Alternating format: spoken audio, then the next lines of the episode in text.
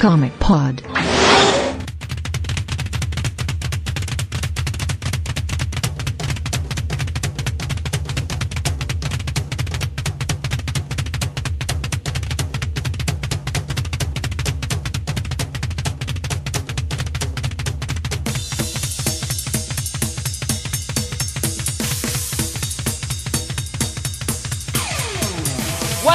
Sejam bem-vindos a mais um Comic Pod. Essa é a edição de 382 e esse programa vai ser um pouco diferente. Nós vamos falar sobre quadrinhos e trabalhos acadêmicos. Eu acho que vocês vão entender melhor com, com o passar do, do, do programa, mas eu tenho aqui numa, nessa mesa para debater conosco bastante convidados, né? Uh, membros honorários e ex-membros e membros atuais do, do podcast aí, até padrinhos. Então vamos apresentar todo mundo que tá aí. Primeiramente, o nosso garoto pop punk, Marcelo Grisa. É. Garoto, garoto, é, pop, o garoto punk. pop punk. É, segundo, segundo o Pablo, sou um garoto pop punk. O que eu posso dizer é que eu estou vendo vocês. Agora. Todos vocês que estão o, ouvindo. O nosso, Isso pode o ser nosso... uma referência a homem-animal, mas também pode ser um stalker. Também. Entendeu? É, escolham o que for menos pior. Fecha a sua cortina.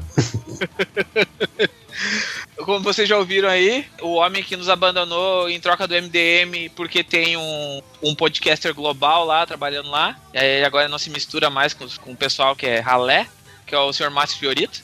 Plim, plim.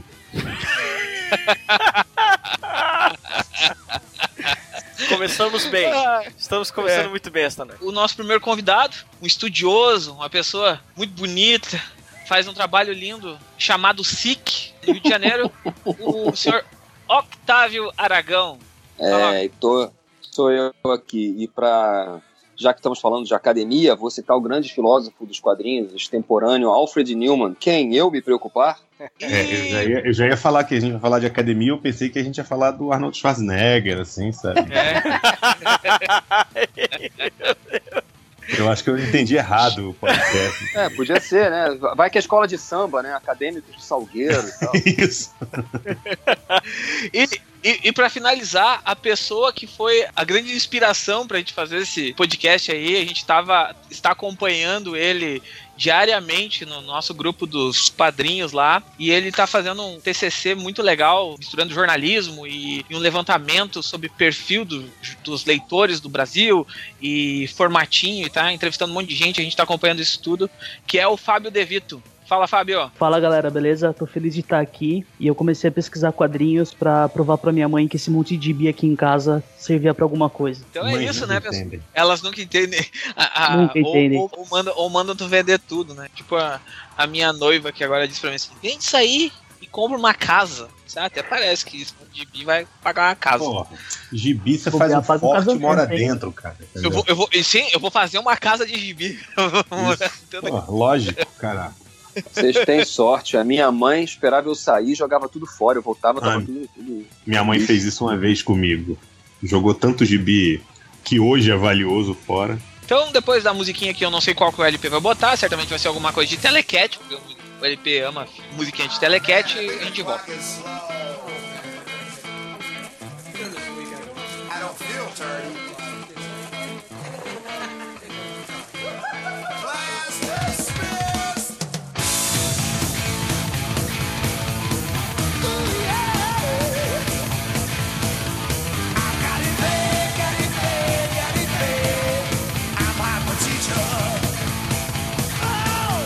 Vamos começar esse programa de uma forma diferente. Cada um apresenta um pouco sobre o seu projeto e fala a área que, que se formou e, e como de estudo, assim, e, a, e apresenta um pouco do projeto para facilitar o pessoal se achar também na, no, na forma que a gente vai, vai levar a história aqui, né, o programa. Tá? Ainda, ainda sem jabá, né? Não, jabá no fim, Gil. Grisa, por favor, segura, segura. Tá?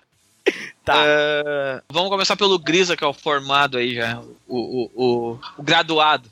Ah, ok. Bem, né, os ouvintes de podcast me conhecem há algum tempo, mas eu sou Marcelo Grisa e eu sou jornalista. Eu me formei em 2014 um pela Universidade aqui de São Leopoldo, no Rio Grande do Sul, é, justamente com um trabalho que foi apresentado ainda no final de 2013, um trabalho que aí engloba é, na verdade é meio interdisciplinar aí, chegando perto da, da letras, fala sobre narratologia, é, que é o Por Trás dos Quadrinhos, que é sobre o Homem Animal do Grant Morrison, a obra aí que foi lançada em português agora em 2015, né, 2016, pela, pela Insta, o português final, e falando sobre como é que a, a metaficção, né, a recurso, metalinguagem e metanarrativa são usados nessa obra para falar não somente de questões uh, importantes para aquele momento histórico dentro e fora dos quadrinhos, como também sobre o fazer do próprio autor e o que, que, isso impacta no próprio fazer do homem animal, né? Tim Morrison na chegada dele na DC Comics, como, como isso tudo se encaixa e, e conversa com a obra, com, com o mercado, é, com, com, as tendências de mercado. E é isso. E estamos trabalhando agora para de repente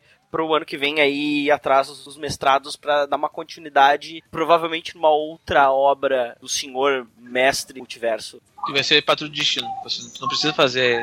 Não, não, não, não vai. É que tá, não vai. ah, tá, já sei qual é então. Deixa quieto. Então, ah... é, então... Esse é invisível. Né? É, isso, isso mesmo. Aproveita aí que já falou, Fioras. Vai tu agora então. Cara, bom, eu sou o Márcio Fiorito, para quem não me conhece, eu trabalho como quadrinista. Eu não sou um grande acadêmico, tá? Eu falei isso pro padre. Aí o pai falou, não interessa, vai participar. Não interessa, tu tem, tu, tem, tu tem um trabalho acadêmico que eu ouvi falar que é bom. Eu tenho dois trabalhos acadêmicos é, sobre quadrinhos. O primeiro eu não me orgulho, tá? Quero logo deixar bem claro. É... realmente, assim, é um, um trabalho de, de, graduação de comunicação, me formei em jornalismo, quase que uma revisão, uma revisão literária, assim, digamos assim, que era um trabalho generalista sobre comunicação através das histórias em quadrinhos. Vale lembrar que eu me formei em 97, isso quer dizer século passado, entendeu? Onde mal e mal havia internet, sabe? Naquela época era tudo mato e todo mundo usava aquele gif de under construction, sabe? É, nos sites. E, e, tinha muito pouco material, na verdade. Então, inclusive, foi difícil para mim, inclusive, arrumar um, um, um, professor orientador que, puder, que entendesse a proposta, a ideia ou mesmo a mídia, entendeu, da coisa.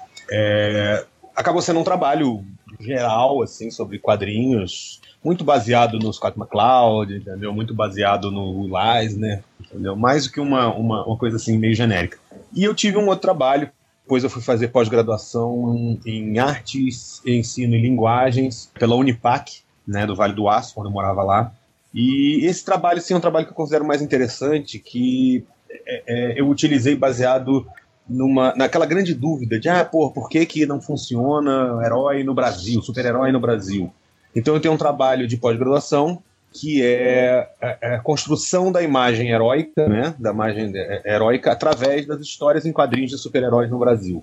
Sacou? Então a, a, ideia do estudo era realmente chegar à conclusão de é, por que, que o tal do super-herói brasileiro até hoje não engrenou, entendeu? Se ele poderia engrenar e qual é o histórico disso. Enfim, é isso. Vai lá, Fábio, fala um pouquinho do teu. Então, galera, é, eu sou jornalista, trabalho há cinco anos com jornalismo, mas estou me formando só agora. É, fui parar no jornalismo por causa dos quadrinhos. Eu estava no quarto ano do direito, quando eu decidi largar tudo e, e focar no, no, que eu queria.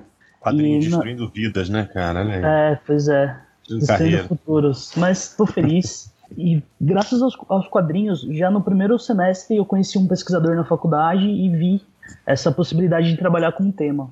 Agora eu tô na fase final, aqui na Universidade de Sorocaba, a Uniso, fazendo minha, meu trabalho de conclusão de curso.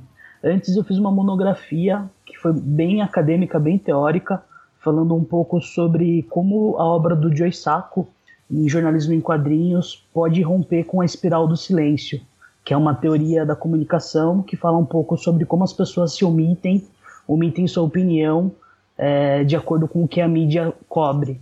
E no meu trabalho eu falei um pouco sobre o, a cobertura do, do conflito da Palestina do Joe Sacco e como a forma que ele demonstra os casos e mostra o dia a dia pode romper para essa relação, que é bem diferente da mídia tradicional, né? Atualmente eu estou fazendo um livro-reportagem sobre o formatinho Abril. Na verdade é mais um, uma reflexão sobre o mercado editorial brasileiro e como ele formou e como as alterações que nós tínhamos nos anos 80, nós até conversamos um pouco sobre isso antes da, da gravação, como essas mudanças e as decisões editoriais ajudaram a formar uma verdadeira cultura de leitores. É, nós vemos hoje em dia vários leitores, vários públicos que têm um, um padrão diferente dos leitores de outros países, né? Então minha pesquisa está indo um pouco mais nessa área, essa é um pouco mais jornalística mesmo. É um trabalho um pouco mais documental. Octa, é solta o, é... o, o, seu, o seu pequeno látis aí. Né? A gente, a gente fica duas horas ouvindo aí. Não, não vai não. Olha só, é, vamos lá. Por, por, incrível que pareça, a graduação, minha graduação foi na Belas Artes, mas não foi sobre quadrinhos, eu fiz capa de livro. Mas a, aí eu tirei a forra depois, né? Porque mestrado foi tudo foi na Belas Artes, né, com exceção da pós-graduação, mas é, é, da última pós, né, pós pós, é, porque mestrado eu fiz sobre Angelo Agostini, falando como ele tinha sido um pavimentador né, de como as coisas, é, como as charges eram, ele ele foi, foi um formatador da, do, do, padrão de charge que se fazia naquela época aqui. Depois o doutorado foi sobre charge no governo Lula, né, como, como, como os chargistas é, eles ajudaram a construir uma imagem do Lula, e na primeira eleição, claro. E a, o pós-doc foi sobre ficção científica e quadrinhos nos quadrinhos brasileiros, né? Ficção científica nos quadrinhos brasileiros no século desde o século XIX até agora, né? Foi um negócio, o recorte era insano. Esse pós-doc foi um, o nosso material de estudo, ele como pode é. sobre ficção científica saiu um tempo atrás que o Octa também estava. Foi, foi, foi, foi. Foi, acabou, acabou virando uma revista eletrônica e foi uhum. muito legal de, de, fazer e foi bastante interessante. Ah, depois disso, eu orientei um bando de gente, tanto na graduação quanto agora na pós, um monte de gente é, é, fazendo sobre jornalismo, eu, eu, dou aula na escola de comunicação, né, no curso de jornalismo. E muita gente fazendo é, é, é projetos de graduação jornalismo em quadrinhos, eu orientei alguns e o Renan Schumacher ganhou o prêmio HQ Mix de melhor TCC em 2013, se eu não me engano. Antes disso, o meu artiguinho sobre Prometeia, né, que esse, esse é o artigo que só me dá alegria, né? Eu escrevi de uma forma completamente despretensiosa e ele só me dá alegria, porque o, o Carlos Holanda, que é teórico também, ele leu esse artigo um dia e disse: Putz, tá aí, vou fazer meu doutorado sobre Prometeia. Ele fez doutorado, ganhou o HQ Mix e me citou como influência né, no dia do, da, da, entrega do prêmio. Fiquei super feliz Legal. de saber que ele fez isso.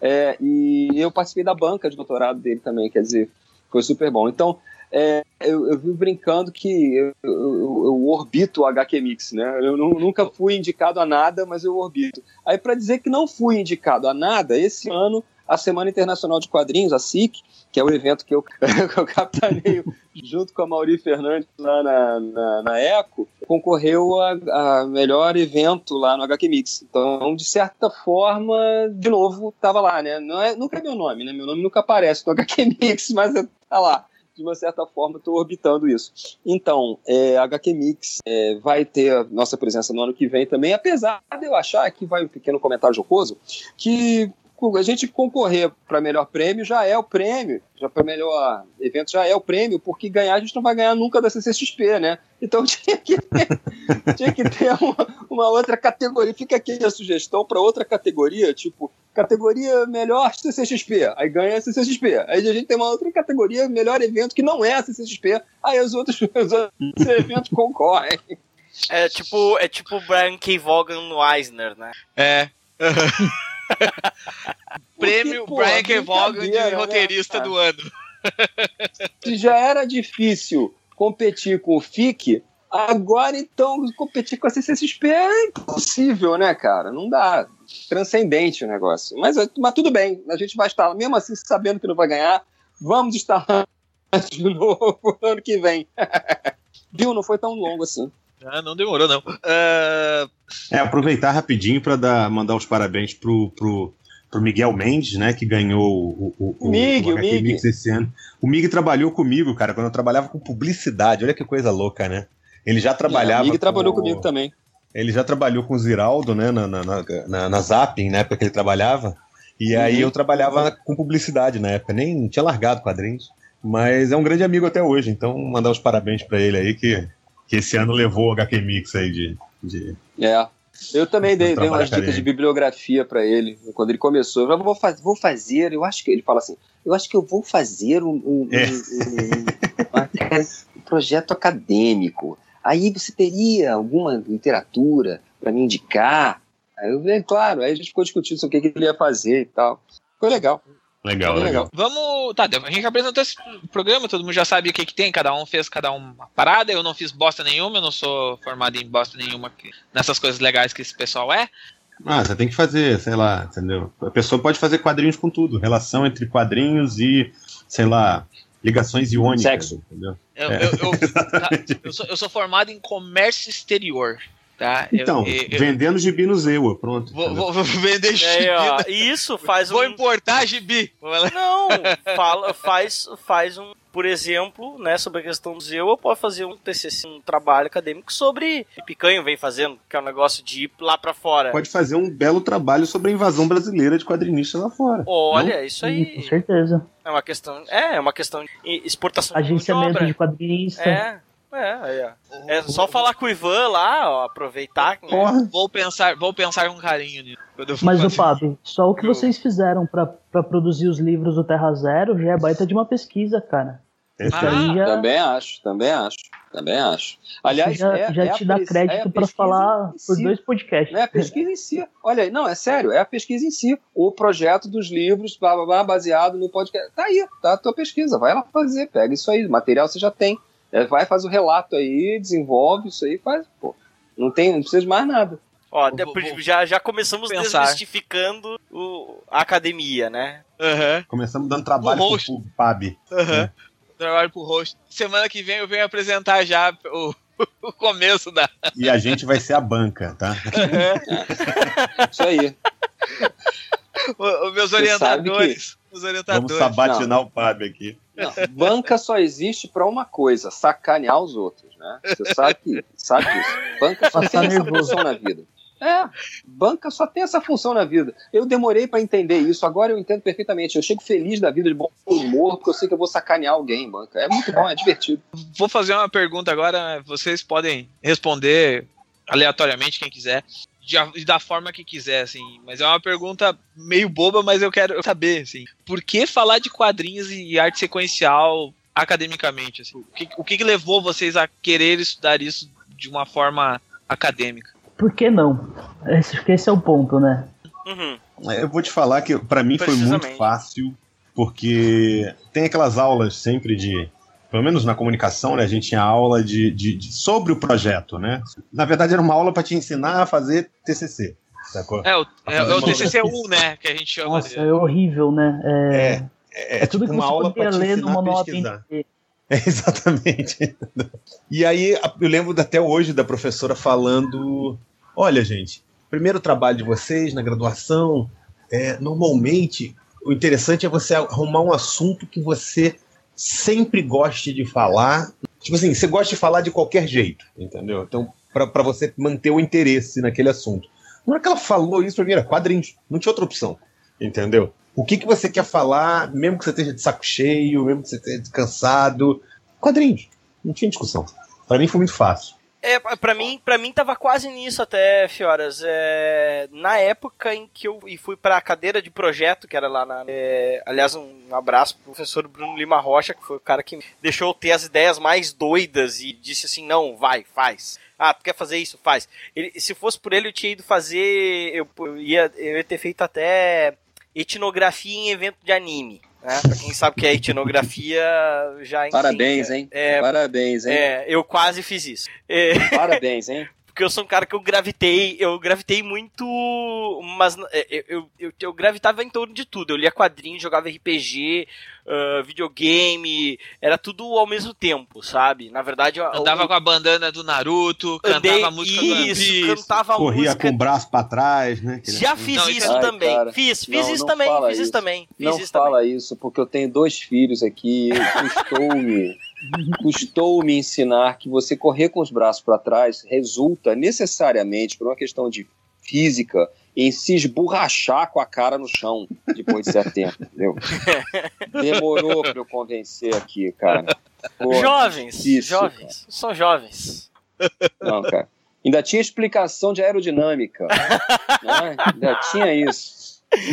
É, não, mas eu, eu tava nessa que eu não, eu não sabia muito bem para onde eu ia, mas eu tava mais pros games, mas eu, eu ainda não, não foi ele, mas um outro professor me, me colocou um problema, assim, que era justamente de tu também ir pra algo que tu não necessariamente defendesse com tanta paixão. Eu vi que eu falhei completamente, porque a, né, o nosso senhor multiversal Grant Morrison, como eu falo hoje em dia, eu não era tanto dos quadrinhos e, tipo, o TCC, o, o trabalho de conclusão me fez uh, ficar de vez nos quadrinhos e falar mais sobre isso e decidir que é isso que eu quero falar no resto da minha vida mais, assim, mais do que, mais do que as outras coisas que eu consumo, né, em termos de cultura pop. E eu tinha, eu tinha tipo 12 propostas de trabalho de, de, conclusão, assim, eu não sabia o que eu ia fazer. Mas é, é, é, Tive que escolher, assim, tive que jogar um monte de coisa, assim, ah, tá, mas bah, depois foi, foi legal. Foi mais uma questão de saber, é, no caso, a, a minha escolha foi mais baseada no qual era a pergunta que eu queria mais responder. A resposta você já sabia que era 42, né? Não, eu não, pai, eu não fazia, e eu realmente eu me toquei num projeto que eu, eu não fazia a menor ideia da resposta, sabe? E a, o processo de responder a pergunta de pesquisa uh, se tornasse algo que me levasse em frente. O Grisa, você levantou um ponto interessante aí, que é o seguinte: é, muitas vezes a pessoa, quando ela entra na, na academia, na faculdade, né? Mas é fácil falar assim, porque nem sempre o ambiente é acadêmico. Mas ela tem a, a, a, o preconceito que pesquisa é algo chato, é algo maçante. E não é isso. E eu pesquisando quadrinhos, eu percebi que, na verdade, você pesquisar é você fazer o que você gosta. E, e é o que você falou, é despertar interesse e, e fazer, seguir isso pra vida, assim. É, Sim, eu, eu, eu, via, é, eu via isso, Fábio, eu via isso porque meus primeiros trabalhos, assim, eu, eu fui bolsista de iniciação científica e eu também convivia, meu primeiro estágio foi dentro da própria universidade, então eu convivia muito com professores e eu via, inclusive, colegas meus que acabavam não se formando, isso acontece em algumas áreas, é, de gente que vai até o, essa parte do, do trabalho de conclusão e não termina. Por quê? Porque tem uma pesquisa que é algo que tu tá fazendo por fazer, né? É, é algo auto, tá fazendo automático e não, na verdade não quer saber a resposta. Tu quer, tu quer ganhar o canudo. E eu, eu... A motivação tá errada, né? Isso, isso. Esse era o meu medo. Então não, eu preciso de uma coisa que me motive. Eu acho que o lance é que as pessoas, elas não, elas não fazem as perguntas certas, entendeu? Elas não fazem perguntas interessantes o suficiente para que elas vão atrás da resposta, entendeu? É o que você está falando, a, a coisa fica quase no nível colegial da coisa, entendeu? Sabe? Eu quero entregar um Cara, trabalho para receber nota. Sabe? Isso é tão, isso é tão, tão verdade. Isso é tão verdade até na pós-graduação, até no mestrado. Eu vi isso no mestrado, porque assim as pessoas pegam esse, essa coisa do você tem que pegar aquilo que é próximo de você, né? Mas elas se esquecem de dizer é algo que você ame. Se você não amar aquilo que você vai pesquisar, não, vai, vai dar certo. É, né? Você não vai atrás. Então, as pessoas que não. Tem gente que não ama nada. Tem gente que ama, sei lá, seu jardim, tem gente que ama, sei lá, comprar roupa. Sei lá, tem gente que não ama, sabe? Então, o que acaba acontecendo é que você vê assim, qual, qual é o seu projeto? Aí a pessoa fazia aquela cara de, ai meu Deus, vou ter que contar o meu projeto. Aí diziam coisas do tipo, é, eu estou trabalhando, fazendo um trabalho sobre presépio. Aí você, sim, presépio? É, presépio de beira de estrada. O que, que, que, Não, é que eu estava passando de férias com meu marido, a gente parou no posto de gasolina e nós vimos um presépio de beira de estrada. Eu achei tão lindo, era todo animatrônico, entendeu? Aí eu fui, entrei, fiquei apaixonada por aquilo e a gente. Aí eu pensei, será que tem alguém fazendo algum projeto de pesquisa sobre presépios, né, de anima, animação no interior do, do estado? Eu falei, cá, esse foi o seu objeto de pesquisa? Assim, tipo, você sempre teve essa curiosidade. é, ou, ou, também, ou também as pessoas. Ou, ou, e esse outro ponto, Octa, é, que tá aí no meio. É, de ah, alguém tá fazendo algo do tipo eu, é. eu, tentar eu tentar fazer algo que ninguém está fazendo porque isso não existe não é uma mega corrida né cara mega é. original né é algo mega original que ninguém nunca fez Pô, cara, não. É, é, você está fazendo sobre o quê? Eu estou fazendo sobre Angelo Agostini, mas na verdade eu estou fazendo sobre histórias em quadrinhos. E o Angelo Agostini é apenas o meu primeiro passo. Aí as pessoas, aham, aham, e por quê? Porque, pô, o cara é um pioneiro dos quadrinhos, e ele tem um traço, tem uma marca, tem uma estrutura, tem uma narrativa, tem, e ele foi desde o iníciozinho até entrou no, no, no, trabalhou no Malho e ele é parte da construção do que se considera os histórias em quadrinhos no Brasil. A gente não existiria sem ele e a gente esquece dele o tempo todo, apesar de ter um prêmio com o nome dele. As pessoas ficavam me olhando como se eu estivesse falando um negócio, cara. Tipo, pra que, que esse cara vai pesquisar? Ele já sabe tudo, né? Não, não sei tudo. Esse é o problema. Eu não sei tudo. Eu quero descobrir tudo. Eu quero saber mais e tal. E eu enfiei, me, me enfiei de cara no, no, no negócio do Angelo Agostini no mestrado por conta disso. Inclusive, originalmente eu não queria fazer Angelo Agostini, eu queria fazer Will Eisner. Aí, o, o, é, mas o pessoal de, da, da Escola de Belas Artes tinha um problema muito sério com nacionalismo naquela época, né? Uhum. Aí, não, mas ele não é brasileiro. Ele não é brasileiro. Eu não foda-se que ele não é brasileiro, ele influenciou um bando de gente aqui no Brasil. Tem, tem muita gente que, que, que é, é fascinado pelo trabalho dele e tal. Eu quero fazer, eu quero descobrir essas pessoas, quem foi que ele influenciou aqui. Não, você não vai descobrir nada disso, não. Você vai fazer uma coisa no brasileiro. Eu falei, pá, quer saber de brasileiro? Ah, eu me toquei que eu não sabia. Exatamente isso. Eu ah, quero saber de brasileiro? Quero. É, foi aí que você se ligou, né? Que, que... É, quero. Sabe uma coisa que é engraçada que eu percebi outro dia? Eu participei de um evento com o Sam Hart, né? Que é o desenhista uhum. e coautor do Cold City, né? Que é o Atômica, que está saindo agora no cinema. E aí a gente tava batendo papo, não sei o que, a gente saiu de lá foi comer uma pizza. Aí estávamos no, no, no, na pizzaria, né, é, conversando eu, ele, o Cristiano Seixas, da Casa do dos Quadrinhos, e o Daniel Werneck, quadrinista também, um dos organizadores do FIC. Aí a gente batendo uhum. papo, nós descobrimos que nós cinco estávamos no, na primeira Super Heroes Comic Con em 95, 6, sei lá, 95, 96, não tenho certeza.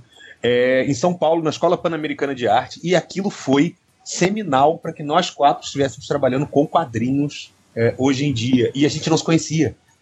Olha que coisa louca. E tava o Will Eisner na época, e tava o Howard Chaykin. Então é aquela coisa, porra, o cara é gringo. Caralho, o cara estabeleceu a carreira de quatro pessoas ali na mesma mesa, sacou? E fora quantas outras milhares de pessoas no Brasil só, entendeu? Sem falar de mundo. Eu lembro desse evento, eu lembro que eu fiquei danado que o Howard Shaking não veio pro Rio. Não veio, é. Ele foi é. só em São Paulo, na escola. Fiquei revoltado, cara. Porra, filho da não veio pro Rio, desgraçado, que o Ah, mas a gente hora. deu sorte depois também, né? A gente teve uma galera vindo aí. Teve Adam Hughes, Bill Sienkiewicz, Jim Lee. Verdade. Greg conheci o Mazzucchelli, cara. Eu, moleque, uh, conheci foda. o Mazzucchelli, dei, dei trabalho pro Mazzucchelli, o Mazzucchelli elogiou. Pô, o, o, Meu Deus do céu, o cara que fez é, Gotham Knights, qual é o nome dele, o ilustrador? Scott, Scott Hampton. Sei. Uhum. Né? Scott, Scott Hampton elogiou o trabalho meu também, também porque eu que também foda. sou ilustrador, vocês sabem, né? Eu também desenho, né? É, ninguém sabe clube, disso. Né? É, ninguém, ninguém sabe disso, porque eu ultimamente desenho muito pouco. Mas é. é... Tu gosta de escrever, né? Tu virou escritor por causa que não Eu virei, sei lá o que eu sou, cara. Eu não sei mais nada do que eu sou. Eu sou uma incógnita, uma metamorfose ambulante. Não sei mais o que eu sou, cara. Essa história de virou escritor, eu fico revoltado, né? Porque assim. É, eu escrevo porque eu me amarro, porque eu acho divertido escrever. Não porque eu tenha nenhuma é, ambição nesse sentido, entendeu? Eu jamais tive nenhuma ambição nesse sentido. Eu quero escrever por diletantismo. Agora, designer eu sou formado, né? Como designer eu tenho diploma. Aí eu fico, não, sou designer gráfico. As pessoas ficam me olhando assim, tipo, porra, qual foi o teu último bom trabalho de design? aí eu falo, cara, porra, fiz muita coisa aí, não, não, fica tudo bem, né? Você é mais escritor. Eu caceta, não, não sou. Aí arrumo o trabalho de tradutor, quer dizer, os freelas agora são de tradução, que tá, tá ficando difícil dizer que não sou escritor, entendeu? Mas tá é, é engraçado isso. comigo é o contrário, cara. Assim, se você for ver, assim, eu acho que tem essa coisa do canudo, né? O canudo meio que, que, que te prende, né? Ou o canudo ou a carreira pela qual você é conhecido. Pô, eu, eu sou ilustrador. É, mas eu não fiz belas artes, eu sou autodidata. Que eu, que eu me arrependo, inclusive. Fiz pós-graduação em arte buscando entender aquele mundo. Mas o engraçado é que de vez em quando eu, eu escrevo, dou minhas cacetadas também. Eu vou lá e escrevo, entendeu? E a pessoa, nossa, você escreve bem. Eu falei, caralho, eu sou jornalista. Se vocês quiserem é ver o, o, senhor Fiorito, o senhor, o senhor Fiorito, nos raros textos que ele publicou, tem um texto dele no, no Terra Zero. Ele nossa, fez um review de um não, vídeo. Não, mas eu fiz filme. fã. Vai fiz. lá e lê.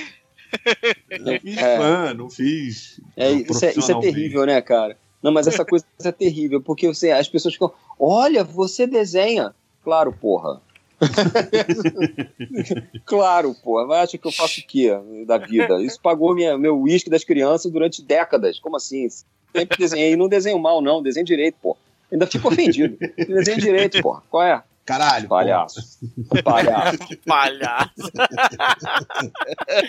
Mané. Mané.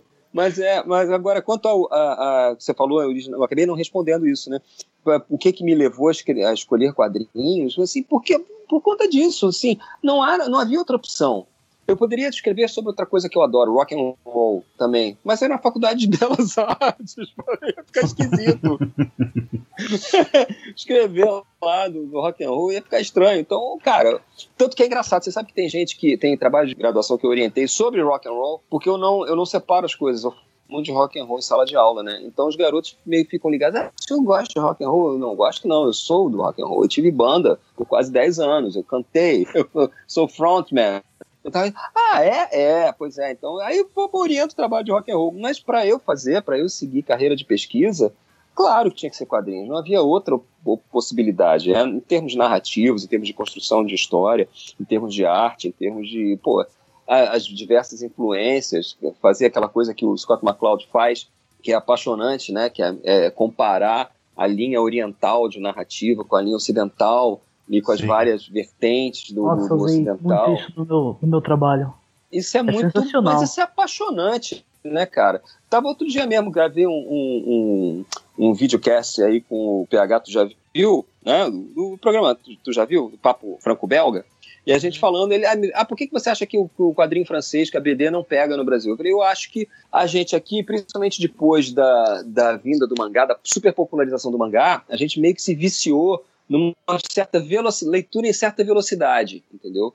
Então a estrutura narrativa do mangá, o, o aspecto a aspecto lá que o Scott McCloud fala, né, e que é, é super veloz e tal, é, meio que vai na contramão do, da BD francesa. A gente se, se viciou na velocidade de, de, da narrativa japonesa e agora quer isso sempre. E aquela coisa contemplativa do BD, né? Eu dou sempre o exemplo do cara que vai dar o soco, né? Que é o mesmo exemplo que o, que o MacLeod usa, né? O cara vai dar o soco na, no, no, quadrinho, no cómic americano, você não vê o soco. O soco já foi.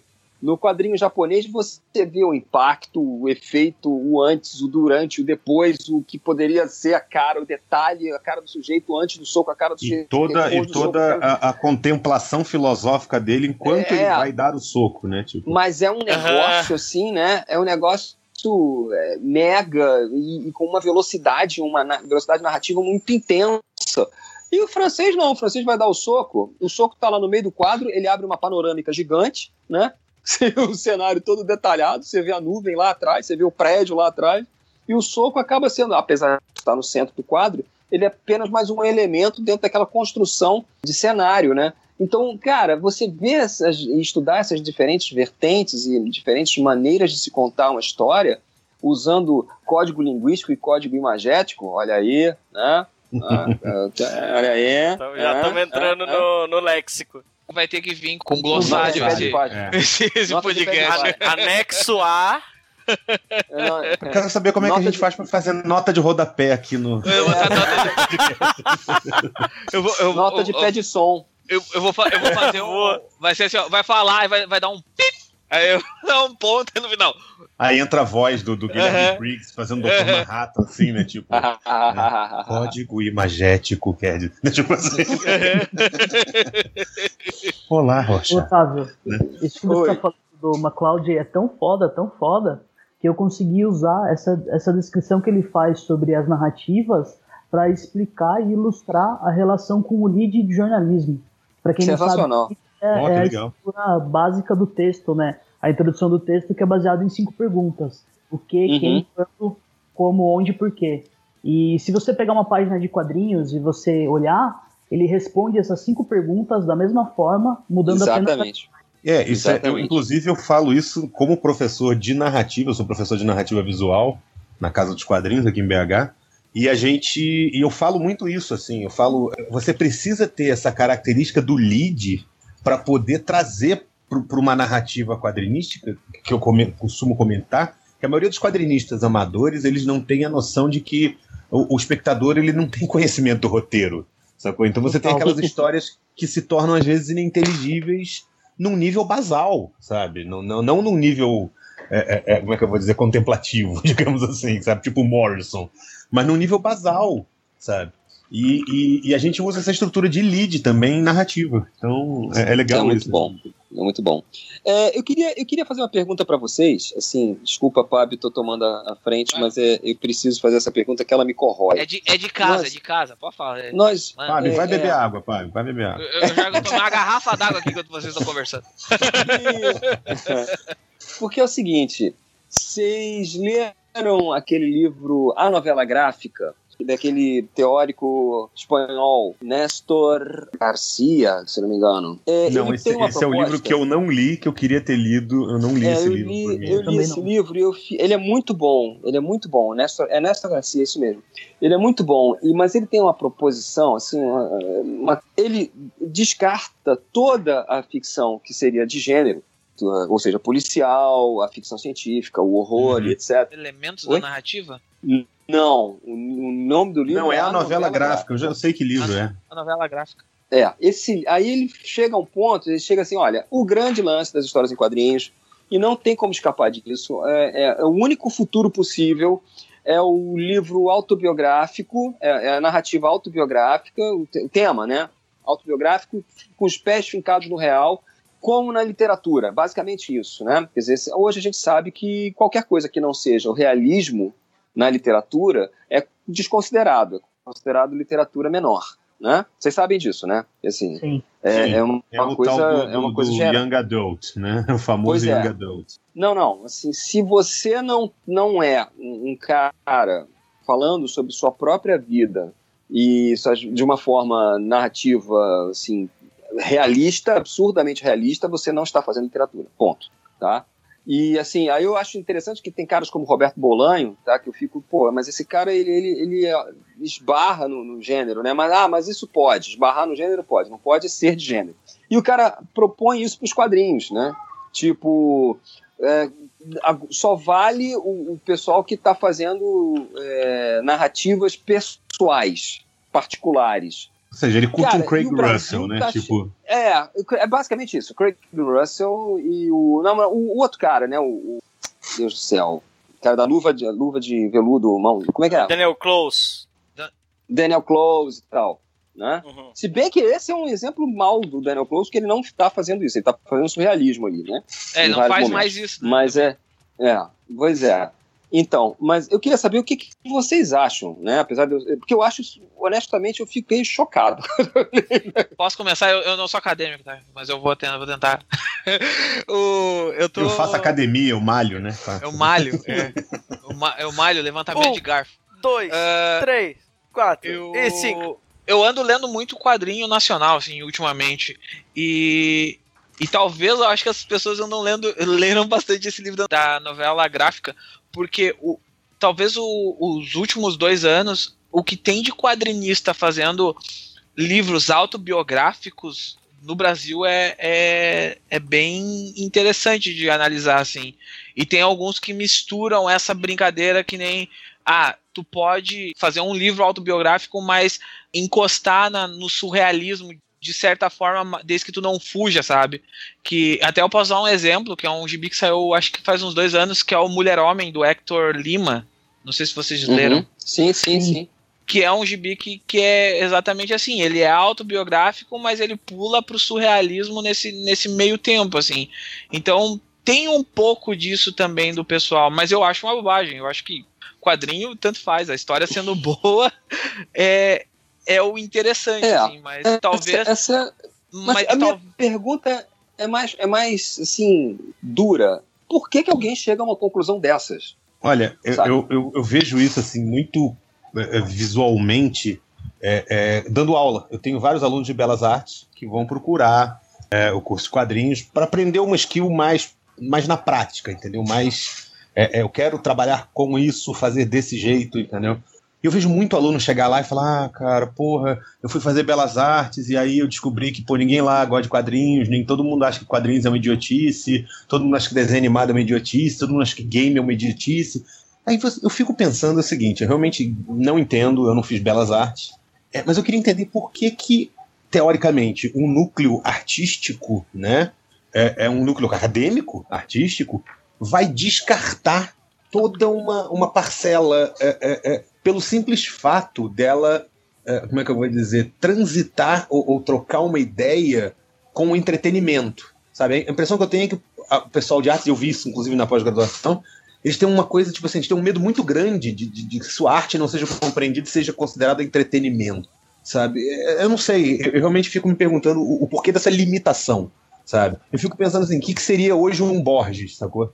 Um Jorge Luiz Borges, entendeu? Sabe, tipo, e aí? Borges, ele é um cara de ficção Borges, científica, entendeu? É, Borges seria execrado. Sabe? E, Gente, no entanto, é... ele é utilizado como referência hoje, sabe? Olha, eu, eu, nem sei muito bem como me relacionar com isso, porque eu, eu aprendi a fazer o jogo do contente na, na, academia, sabe? Tanto na Belas Artes quanto na comunicação, eu aprendi a fazer o jogo do contente. O que, que, que, que isso significa?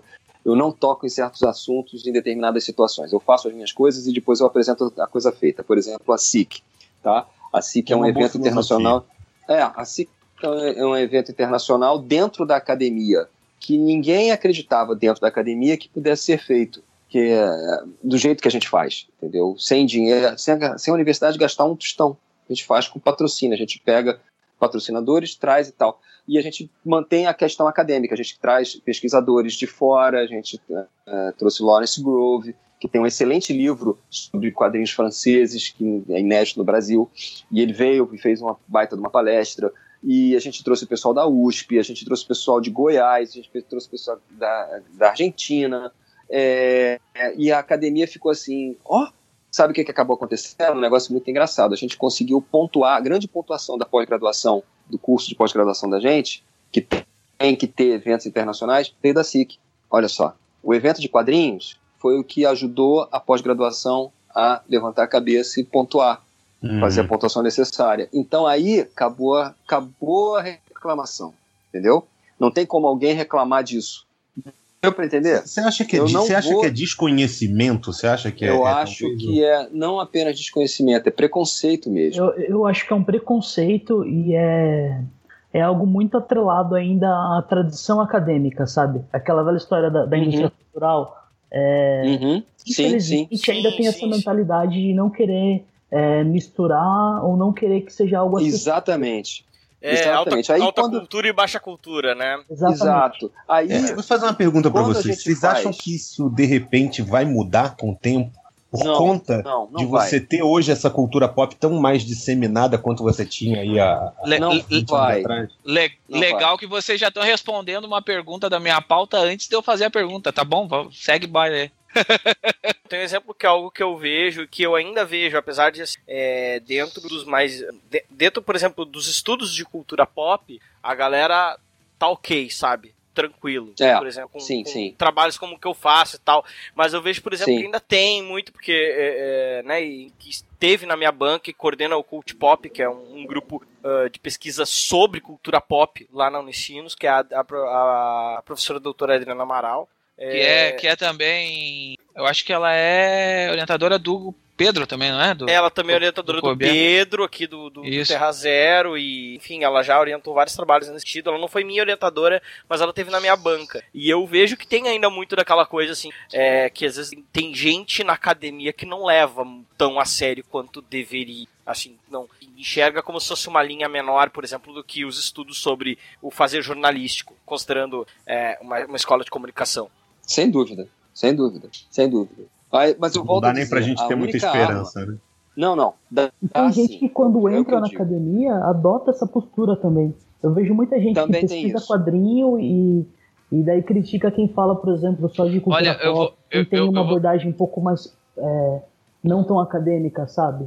Olha, é... eu vou, eu vou dizer uma coisa assim, eu tenho, eu, te, eu conheço pessoas que são academicamente formadas e não falam abertamente de quadrinho porque a vai ficar mal visto. O ciclo, isso, o ciclo deles Exatamente. não gosta. E aí ele acaba Exatamente. não falando e tipo pede, ó oh, meu, não, não atrela meu nome a, a, isso que a gente tá falando aqui, tipo, deixa, deixa de boa assim, sabe?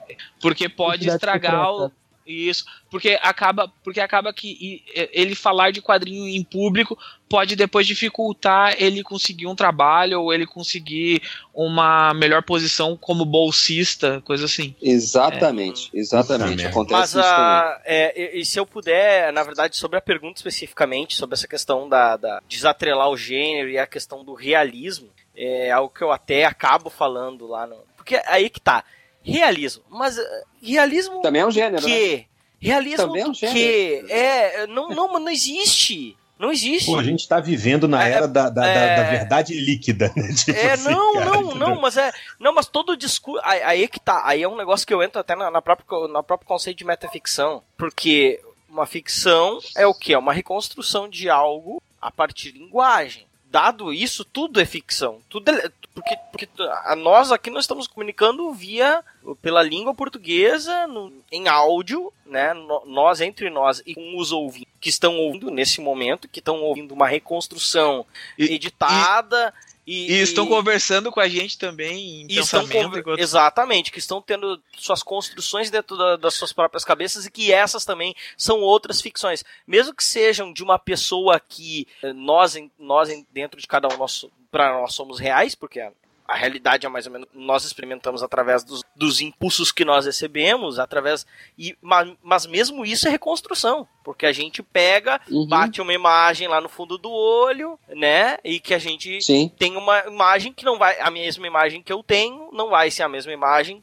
o Octávio tem, que o Pablo tem, o Fábio tem, o Márcio tem, que qualquer um que está ouvindo isto tem. Então, é verdade. Uh, que realismo, sabe? Realismo do quê? Nenhuma, pessoal fica falando. E isso é algo que tá. Acho que é uma da, da, um baita livro sobre isso, que é o livro da metaficção do Gustavo Bernardo, que é da, que é do, é da, da Federal do Rio, é, que é lá da, da, da Letras da Federal do Rio. Ele, uh, uh, ele fala assim. Como, por exemplo, as pessoas apontam Machado de Assis como realista, o curso dele é metaficcional. É verdade não é, não é realismo. não é realismo. Quando o cara, por exemplo, quando Machado de Assis reconstrói uma história como se estivesse dentro de Shakespeare em contos dele. Isso, isso não tem como ser realismo. Não, e vamos, e vamos é, é, sair um pouquinho só da, da, da parte é, escrita.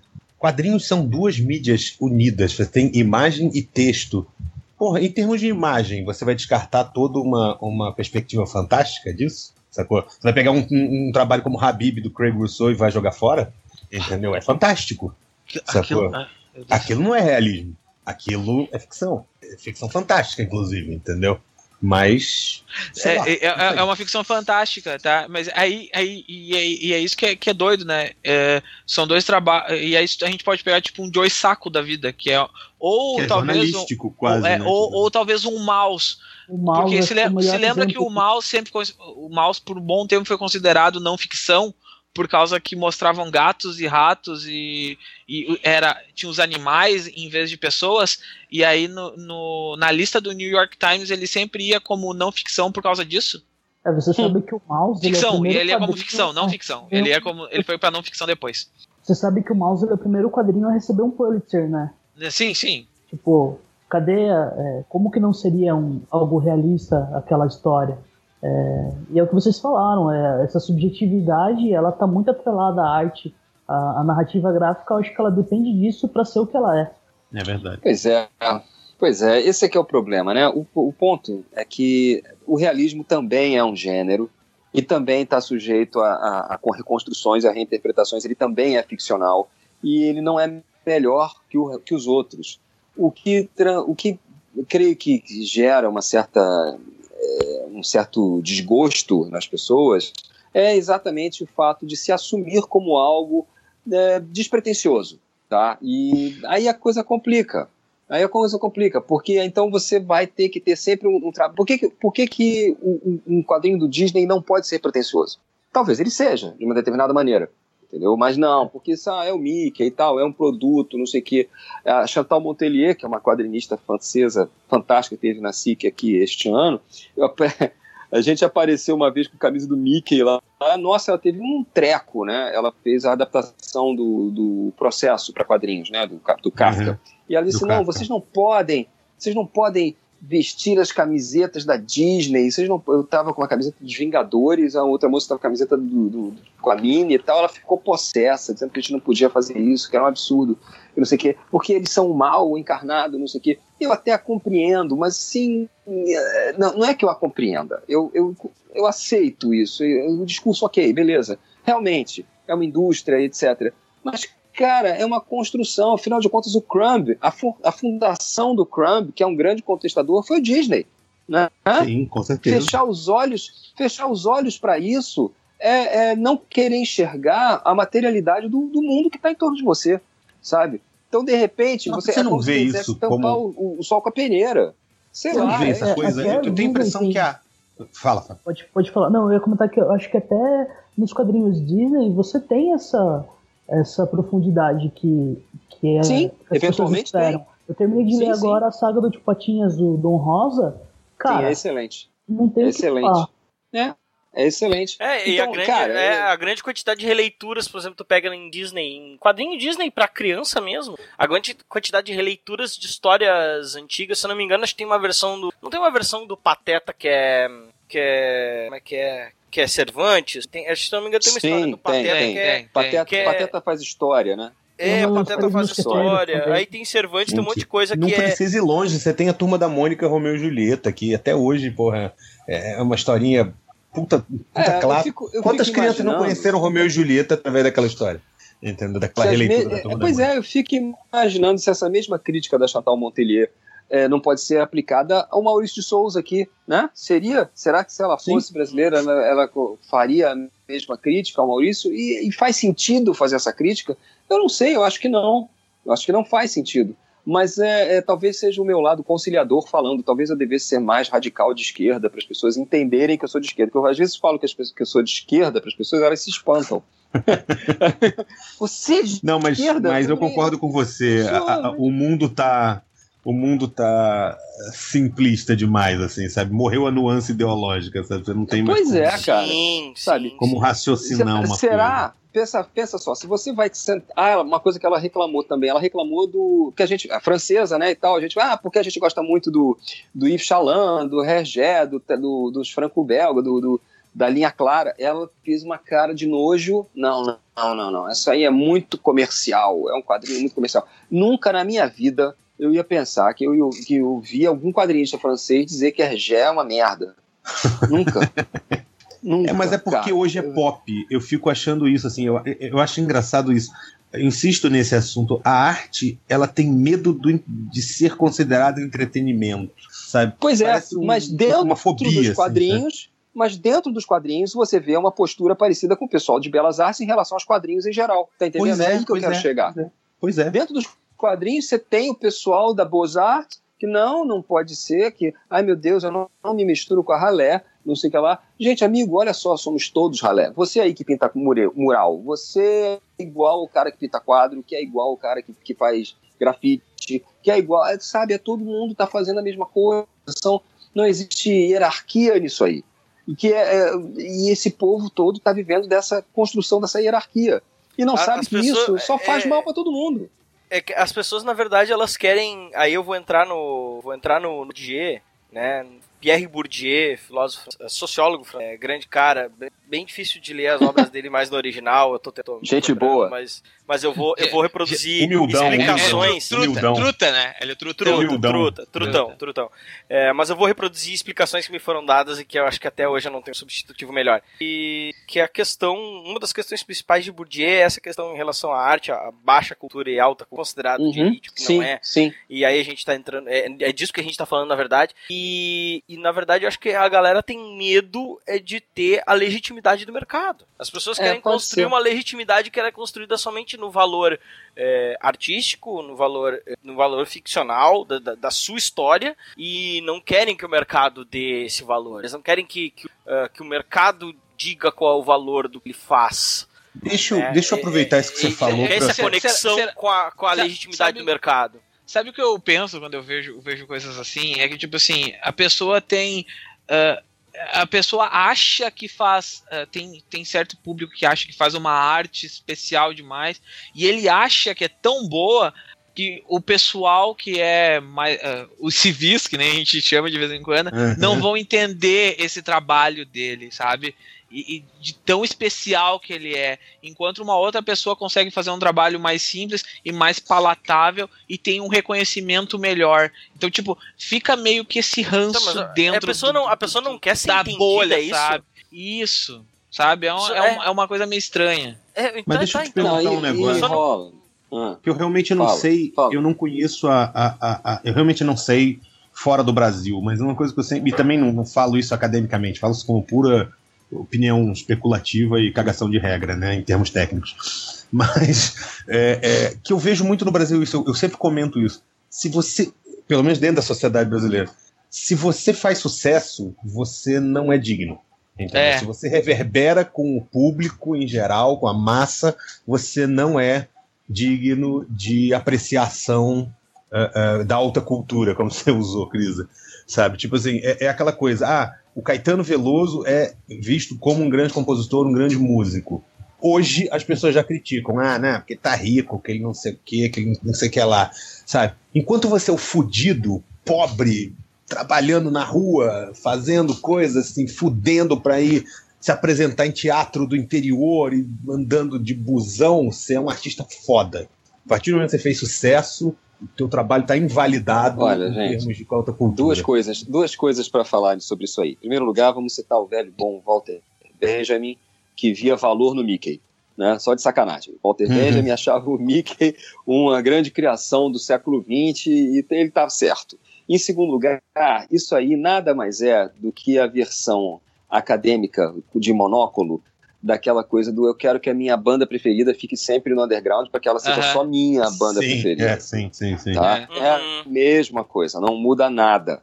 Não muda em nada. Então eu acho que o grande argumento é, para a gente usar. Ou, ou o medo, o medo de todo mundo estudar o que eu estou estudando. É, ai, não, o que é meu é só meu, né? É o que, me, que constrói a minha individualidade. E rola muito isso. No, momento que entra o mercado, ai, quem está julgando o que é bom, o que não é, o mercado, o valor de compra, isso desvaloriza a, a construção da arte, já não é mais digno. Então aquele cara perdeu é como se o artista tivesse perdido uma, uma virgindade, uma pseudo-virgindade, né? uma autenticidade que ele tinha nos primeiros trabalhos e que depois. Quando, na verdade, o grande sonho de todo artista qual é? Ser reconhecido. É ser óbvio. reconhecido, vender bem, viver da sua própria arte né? Ter a sua ter, ter segurança advinda da, pró da própria produção. Então, cara, é um, não tem resposta para isso. Agora, é, quanto ao ódio da, da, Chantal Montelier pelo, pelo Disney, pelo, pelo, pelo, pela linha clara e tal, e fica o Walter Benjamin mesmo. Olha só, está, é a era da reprodução. Cara, a gente pode ver um lado bom nisso. Eu tendo a ser um, uma, mais, nesse sentido, mais integrado e menos apocalíptico, né? Já agora já citando Humberto Eco. Nossa, puta que pariu, eu não aguento mais esse livro. Eu acho que eu li esse livro é, é todos os semestres da é faculdade. Bom. Puta que pariu. Mas ele é bom, mas ele é bom. É muito bom, é ele é muito é bom, bom. porque porque é isso mesmo, né, cara? Você pode ser apocalíptico ou pode ser integrado. Eu prefiro ser um integrado, cara. Eu prefiro, sou mais integrado que apocalíptico. Agora tá todo mundo muito apocalíptico, né? Pô, vivemos uma época. apocalíptica é mais cool, né, cara? Ai, cara. Eu, eu também sou mega ser integrado. Apocalíptico, mas... Ser apocalíptico é hipster, cara. Nós estamos na era do apocalipse, né? Sim, pô, a, a, é, era do é, apocalipse. É. Não, a, a, a série, uma das essa... séries de TV mais, mais apreciadas ainda é sobre um apocalipse zumbi. Pois é. Né? Que vem de um então, quadrinho. Que vem de, que um, vem quadrinho. de um quadrinho. É. É, é, e aí, é. é. e aí tem falava até dessa, dessa questão, e, e mas como isso é, é, me parece assim uma, uma, uma, grande contradição, né, né Octa? Por exemplo, pegando isso para academia, né, é, o artista não querer parece que ele não quer ser lido, né? Ou pegando na academia parece que ele não quer ser citado, né? Quando, é, tu, quando uma, das, uma das boas partes da construção de Lattes é as pessoas te citarem, Pois é, pra seguir em frente. Se ninguém te exatamente. conhece, como é que tu vai em frente, cara? Pra, que, pra que, que você tá aqui, né? É, é cara, pra é que você tá história. fazendo? Pois é, aquela velha história. Tinha o Newton e tinha o Leibniz, né? O Leibniz não suportava o Newton. No entanto, as carreiras dos dois cresceram muito devido a essa rivalidade. A, as publicações de um contradizendo as publicações do outro, carta, resposta, réplica, tréplica. Cara, é para isso que a gente faz. Agora a, a academia descobriu... é isso. Se fosse hoje em dia. Pera aí, posso falar uma coisa? Descobri, é. acabamos de descobrir o grande plano. Qual é o grande plano? Plano de Alan Moore e Grant Morrison. É, é verdade. Eu ia falar que o Existe ia ser uma briguinha de Twitter. Faz sentido. Certeza. Faz porque sentido, porque sentido. se, lembra, se, lembra, se lembra que tem aquela, aquela, aquele post da Karen Berger no, no vídeo do documentário da 2000 AD, que ela diz assim: que nada, o Grant Morrison e o Alan Moore são bem amigos. Aí ela fala embaixo: vai, eles vão me matar por eu estar contando isso. é, o... Nesse vídeo também acho que ela fala que foi o Alan Moore que apresentou o Grant Morrison pra ela, né? É, aham. Uh -huh. Que sendo, hum. sendo Uh, sendo Oi. isso só só treta pra, pra chamar atenção ou não, ou mesmo se não for, de qualquer forma, tipo, se for, o Alamu se arrependeu até hoje, né? De... se a treta for real, né? Ah, sim. Não, cara, mas é o seguinte, a, a, a academia, ela vive disso. Ela, é, ela não é absoluta, nem se pretende absoluta, entendeu? Ela tem a, a necessidade de ser, de ser contradita, né? O cara vai, postula alguma coisa, escreve um artigo, para quê? Para que alguém venha e diga que não, não é nada disso.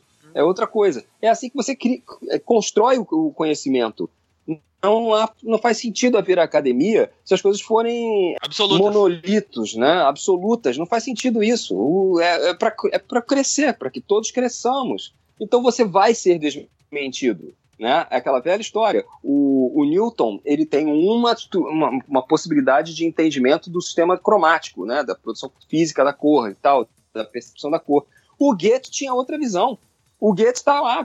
Eu acho interessante a construção cromática do Goethe lá, a interpretação cromática do Goethe. Ela não tem nada a ver com a do Newton, é outra maneira de ver as coisas. É, uma diz a outra. O Einstein diz, diz o Newton? De certa forma, sim daí, para a nossa vivência no planeta Terra, a, a, a, a, física newtoniana é indispensável. Vai tentar viver no planeta Terra sem usar a física newtoniana, por mais que Einstein tenha dito que não, olha só, não é bem assim que funciona em termos macro, né? ou em termos micro também, né? porque aí já entra a questão da, da, da física quântica.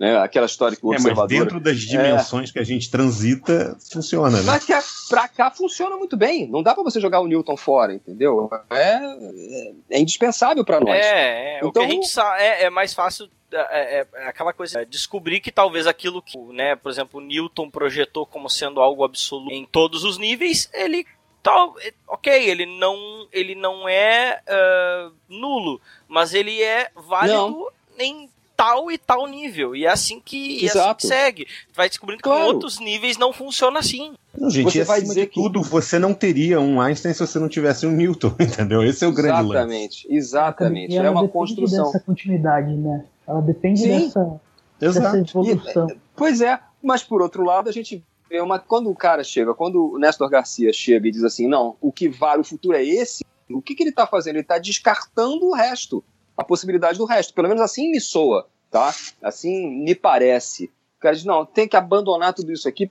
porque isso não vale a pena ser feito. Quem faz isso aqui está incorrendo, está incorrendo num erro. O que a gente tem que fazer é pro lado de cá. E, pô, não. A pluralidade. Seja, a limitação é é do conceito artístico é, é, é para é. mim é contraditório, entendeu? Pois é, também acho. Não que assim. É, eu, eu, até, de certa forma, compreendo o que o cara diz. Ele diz assim: pô, a gente vai continuar fazendo a mesma coisa eternamente? Sim, Bom, quem sim, quiser, óbvio. quem quiser fazer a mesma coisa eternamente, pode fazer. Eu só acho que não existe isso de fazer a mesma coisa eternamente, porque um artista não vai ser o outro, é impossível. Ele vai, ele vai ter outras influências, ele vai ter nascido em outra época, ele vai ter outras não, aspirações, é ele vai você... ser outra pessoa é praticamente como você dizer que é, é, é, todas as bandas de rock são iguais. Entendeu? Exato. Sabe, você chegar e falar assim, ah, esse pessoal do rock aí põe uma guitarra, um baixo, tem esse, essa, essa progressão uhum. aqui, entendeu? Musical e acabou. Vou além. Quer ver é, uma é. coisa? Quer ver uma coisa difícil? Transforma isso pro funk, porque o funk sofre esse, essa crítica. Sim, né? é verdade. É tudo igual. É tudo igual. É tudo igual. É possível ser tudo igual? Ou é uma questão de você obedecer a parâmetros de uma certa construção, que sem você obedecer esse parâmetro você perde a sua identidade. Tem tudo isso para ser visto também. tá? Tem uma questão cultural, tem uma questão de inserção na, na, em uma determinada um determinado grupo, tem, tem todas, tudo isso aí. Se você foge de determinada situação, você está fora dessa construção cultural. E aí, isso vale? Vale a pena? Né? Me lembro, pois sabe o é. que, que lembro? No primeiro Rock in Rio, uma entrevista com o David Coverdale e o, o entrevistador, você do heavy, vocês bandas de heavy metal? Eu falei, eu quem? Nós quem? Eu não faço heavy metal. Pô, White Snake, né? Eu não faço é. heavy metal. Aí, pô, não. Aí o entrevistador ficou sem graça, né, no rádio. Ah, não, não, não. Na verdade, aqui, nessa forma, né, né, nesse festival, não tem ninguém que faça heavy metal. Nem o ACDC, hard rock. Aí começou, né? Então quem faz o quê? Eu faço heavy blues. heavy blues, amigo. Porra, como assim? Eu na minha tela. E o Iron Maiden? Ah, Iron Maiden, ok, é, heavy, é metal, mas é New Wave ou Heavy Metal, não sei o que, não é? É, ah, é não, então, é new, que... new Wave of British Heavy Metal. É, British Heavy já... Metal, né? É. Pô, então ninguém faz Heavy Metal? Aí, não, Heavy Metal aqui não tem ninguém. Caraca, como assim não tem ninguém? Até eu ouvindo o programa fiquei, como assim não tem ninguém? Mas é, o cara, não, aqui não. Ainda, ainda falou o seguinte, nunca vi um festival desse tipo, essa foi hilária. Aí os, caras viraram, por que a Coverdale? E, pô, amanhã vai tocar o James Taylor. Na minha terra não tem festival assim. Hoje tocamos eu, o, o Iron Maiden, o, o, o, Queen. E amanhã vai tocar o James Taylor e o George Benson no mesmo festival? Eu nunca vi isso. pois é, cara. Não é bom isso? Eu pergunto, o que não é, é legal o que é isso? é brasileiro pra cacete, né, Não é cara? legal isso? Eu acho isso legal pra caramba. Pô, quer dizer que tem que ser tudo sempre igual? tudo tem que ser sempre a mesma coisa? Não, mas você pode ter alguma coisa como o George Benson e o James Taylor junto com o White Snake, o Iron Maiden pô, e o Queen. É isso que é o bom, caramba. Que coisa chata, Exato. gente chata, fica botando antolhos é. em tudo, e sim, capricho em tudo. Essa mesma galera que quer definir o que é arte, né? Uhum. Sim, sim. Vamos chegar nesse ponto já? Vamos vai, né? Tão cedo assim. Nós vamos, começar, nós vamos começar a falar se quadrinho é literatura daqui a um pouco. Aí, aí vai, vai demorar. Não. De pessoal, que arte pessoal... é um assunto pica, hein, cara? Olha aí. É. é fazer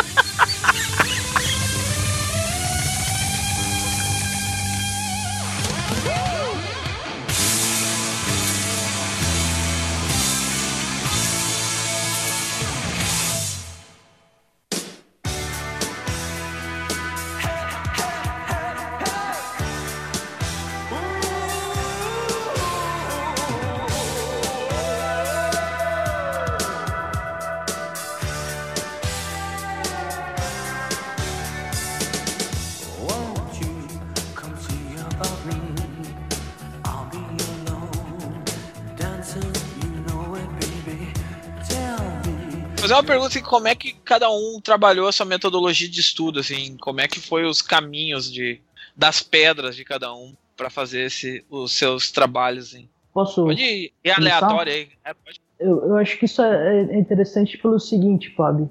É, pelo menos eu que estou na graduação, é muito difícil você começar a pesquisar quadrinhos. Eu tive sorte de ter um professor, inclusive mandar um abraço para ele, o Agnello Fedel, que já pesquisava e que conseguiu me orientar. Mas para quem não tem esse, esse norte, você começar a entrar no, nos quadrinhos no meio acadêmico é muito difícil. Tá falando um bagulho e é uma, uma crítica que o Leandro Damasceno sempre faz quando se trata de quadrinhos em meio acadêmico, porque ele diz que não tem material de estudo para quem quer pesquisar. Total, não tem. Na, na minha faculdade, na universidade, tem uma biblioteca gigantesca e tem uma parte muito grande de artes plásticas. E lá eu encontrei algumas coisas do MacLeod, encontrei algumas coisas do Eisner, mas a maioria foi procurando, dando Google, enchendo o saco de gente mais velha que não quer falar com você, de gente acadêmica velha que não quer ouvir quem está começando, e, e, você vai tentando, sabe? Felizmente a internet está aí para isso, né? O, o, outro, ah, aí o, o que o Leandro Damasceno fala para nós assim é sempre isso. Cara, vocês que tem que fazer o trabalho, tem que escrever livro, tem que botar e-book na Amazon, escreve sobre o quadrinho, porque tem um monte de jornalista querendo ler sobre essa porcaria e não tem livro em nenhum lugar. Vai fazer. É mesmo, é. Ainda mais aqui no Brasil, cara. É, você até acha muita coisa na Amazon, lá fora, em inglês. Mas. E para referenciar isso depois? É, você sabe que eu vejo um negócio interessante? É, realmente não tem bibliografia e os, os, orientadores não sabem o que, te, o que te orientar, não sabem o que te indicar.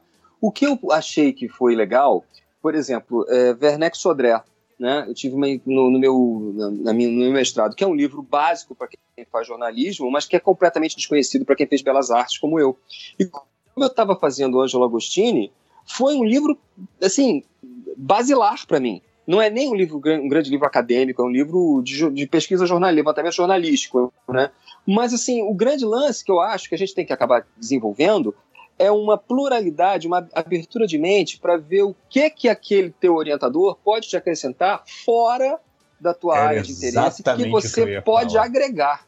Hum. Entendeu? O lance é esse. Se eu conseguir é, cruzar dados e chegar a algumas conclusões interessantes, pegando uma bibliografia que era para mim completamente alienígena, saca?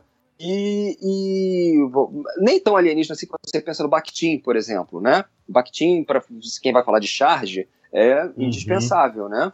É basilar também. Mas, assim, o, havia outros, como, por exemplo, o Canclini, quando o Canclini fala essa visão utópica do mercado que o Canclini tem, né, de, de, de, sobre, aí você pensa em termos de distribuição, o Canclini tem visões sobre distribuição de uma obra ou de um produto que encaixa perfeitamente bem encaixam perfeitamente bem na, no, nos problemas e nos, no, na análise da distribuição das histórias em quadrinhos no Brasil e no mundo, sabe?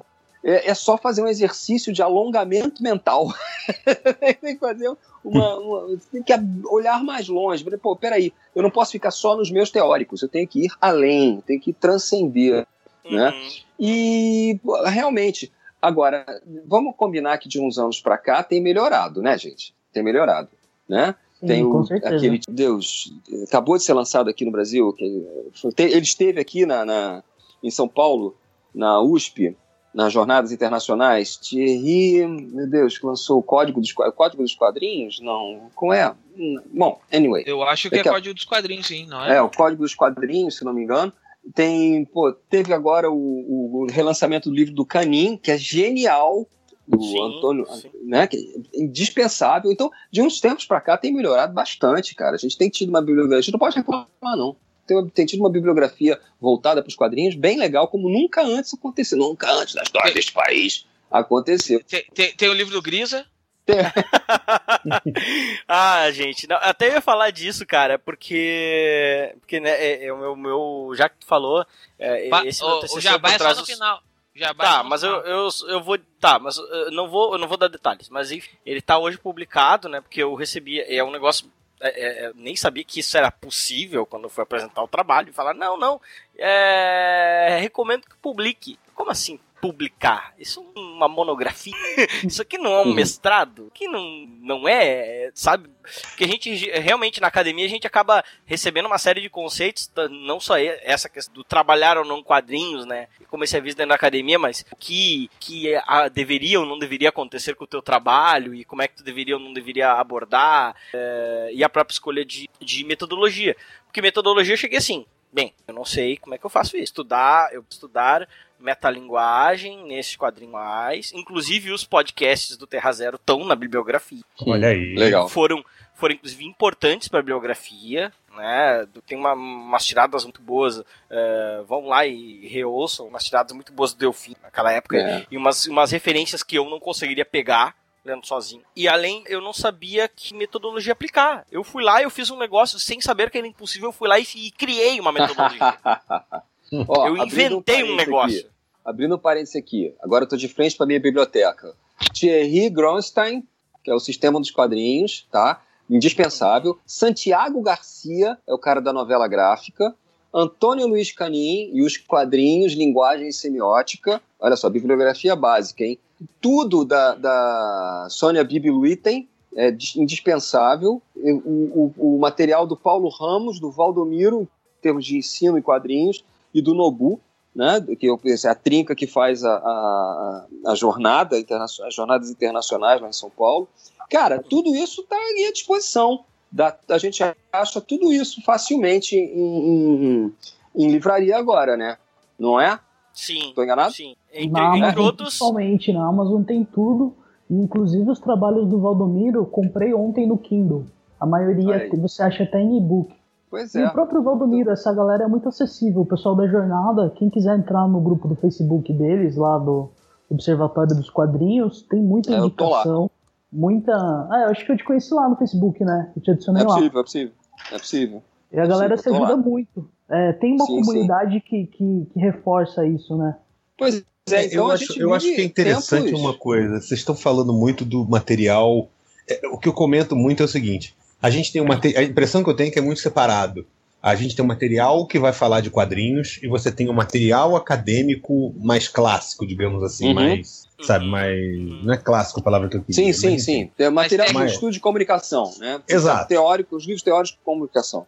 Uhum. E eu acho que a, a, a função, a, a, função, a importância do orientador nisso é muito grande em fazer essa Sim. ponte entre um trabalho e outro, que é o que você tinha falado. Exato. Exato. É, é, ele fazer essa ponte, ele te mostrar o seguinte: olha, esse livro aqui, essa linha aqui, ela fala periferalmente disso que você está falando. De repente rola aí uma de colar isso aqui, entendeu? E aí você começa a fazer essa associação entre o material que é mais específico e o material que é mais acadêmico para conseguir gerar uma, uma, uma, uma, um trabalho de conclusão no final, entendeu? Sim, Sabe? sim. Aí, né, aí foi, isso, isso me aconteceu, Fioras, que daí eu tava. É, eu, eu fui, fui, catando coisas que falavam sobre Ant Morse, inclusive lá fora, porque é, apesar disso parecer. É, tem alguma coisa né, em português, mas o pessoal que mais faz isso é o pessoal do Sequart, né? Uhum. Que, é um, que é um grupo de pesquisa dos Estados Unidos que tem livros sobre Batman, Batman Descansa em Paz, tem sobre ah. Invisíveis. Ah, ah eles têm, tem, eles têm livros sobre, sobre Planetary, tem sobre um monte de coisa. Então eu já gostei. Eu falei sobre Planetary. É, é, Sequart, e tem, tem o material deles tem também na, na Amazon, consegue. Tá em inglês, mas tem, tem na Amazon. Pô, gente, eu ia esquecendo, tem o Jean Danton, né, que tem uma bibliografia extensa. Verdade. Jean Danton. É que tá, bibliografia é... extensa. Escreveu sobre tudo. E, e, é, e aí eu fiquei. Eu, eu ouvi falar do que, que era metaficção, que eu fui pela metalinguagem, nem sabia o que, que era metaficção. E aí o meu orientador, não, não, peraí, vou ver, tem um livro sobre isso aqui e tal. E aí é um livro de letras que fala sobre, bem, fala sobre cinema, fala sobre Exato. Uh, sobre pintura. Ali fala. Ah, naquele livro, né? Nesse livro que eu citei, que é do, do Gustavo Bernardo, que é um cara da letras da, da UFRJ. E fala sobre Hitchcock, fala sobre René Magritte, uh, fala sobre um monte, sabe? E que aí tu faz essa ponte. Inclusive me pediram dos meus avaliadores na banca, me lembro bem, e é uma coisa que eu tô vendo agora, assim, diz que sentiu falta na, na minha avaliação, diz que sentiu falta de alguma coisa relacionada a uma análise disso mais relacionada com uh, linguagem de cinema, que é uma linguagem que tem uma aproximação com a linguagem de quadrinhos. Essa é uma boa questão. Vocês acham isso pertinente? É, e aí é. vamos cair naquela questão da literatura, hein? Vai ser o segundo hum. passo. Porque a gente sempre está entre esses dois pratos dessa balança. Ou é cinema, ou tratam como análise de cinema, ou tratam como análise literária, a ponto de concorrer ao Jabuti. Eu, Cara, eu acho, eu, eu acho que é errado, sabe? Eu, pra pô, mim, eu quadrinho é quadrinho. Morreu. Também acho, também acho. É uma mídia Agora, que tem suas coisa... propriedades técnicas, cara. Não dá pra você dizer é cinema é. ou é literatura, entendeu? Pois é, mas será que, por outro lado, literatura não é um termo elástico o suficiente? Eu tô aqui muito chato hoje, que eu só tô fazendo pergunta, não tô dando resposta não, mas tá certíssimo, mas é, pô. Né, será que é, é literatura... É, o trabalho do pesquisador é, fazer perguntas, cara. Isso. Eu acho que encaixa como, como literatura. Pois é, será que literatura não é um termo elástico o suficiente para dar conta, inclusive, do cinema e dos quadrinhos e de outras maneiras de se contar histórias?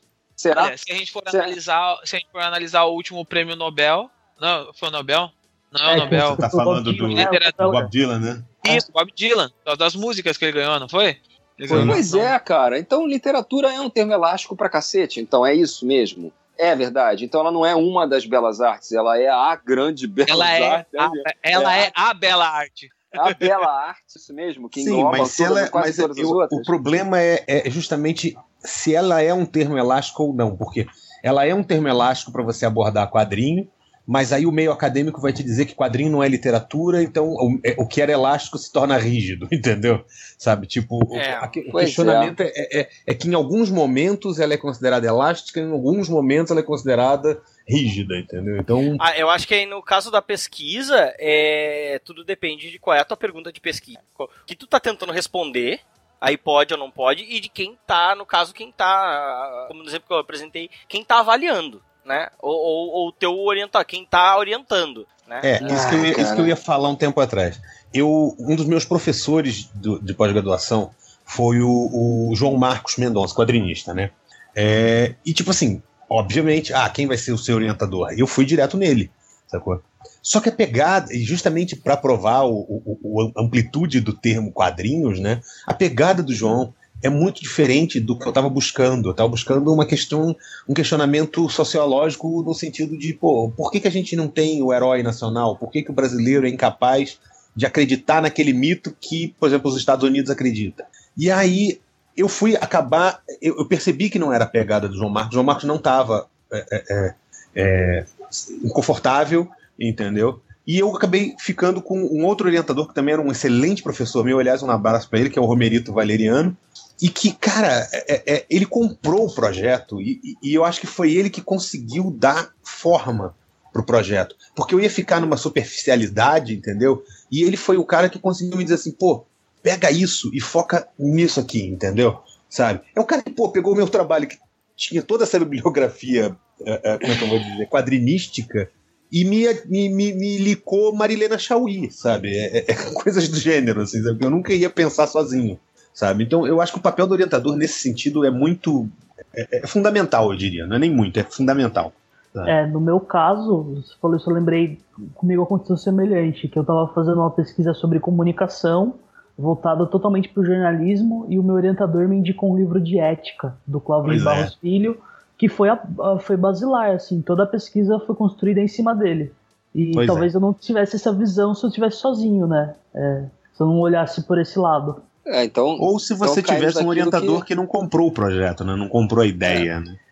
Então Sim. caímos naquela questão anterior. Não importa muito assim se você está, se, se, se, a universidade na qual você está fazendo o seu curso entende muito bem do que você está falando. Entende, o importa é você saber fazer pesquisa, né? E você ter um, um, um orientador que tenha uma visão ampla e te incuta uma visão ampla também. É aí que você vai começar a fazer. Talvez aí a, a, surja uma bibliografia até mais original. Você vai fazer é, é, relações e, e, conexões mais originais do que o pessoal que fica com a mesma bibliografia de sempre, né? O velho Eisner, o velho MacLeod, a gente fazendo sempre Sim. as mesmas coisas com as mesmas bases. Então, o lance é talvez o, o que parece uma coisa Vamos muito usar chata. o Álvaro de Moya como histórico, né? Tipo... É, é, pois é. é o Gonçalo que Júnior. pareça é, é, uma coisa muito ruim, talvez seja boa. Esse é que é o ponto. Talvez a, a, a inexperiência experiência do, do, do ambiente onde você está inserido sobre o seu, o seu, foco seja boa. O cara vai te, tra te, trazer outras visões, outras possibilidades, outras conexões. Não acho isso necessariamente ruim, não. Depende do que você, como você se propõe a encarar a coisa, né? Porque tem gente que chega já com uma ideia muito fechada, né? Isso também já acho questionável. Tem gente que é, chega na academia... Do...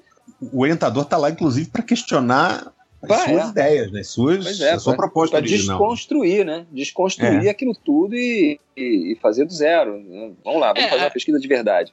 É, é, e isso me leva à próxima pergunta, assim, que uh, quando vocês chegaram para montar os seus projetos, vocês chegaram com, tipo, a ideia montada, pronto, assim, tipo, é essa a ideia, ou ele foi mudando de caminho de acordo com a pesquisa de vocês?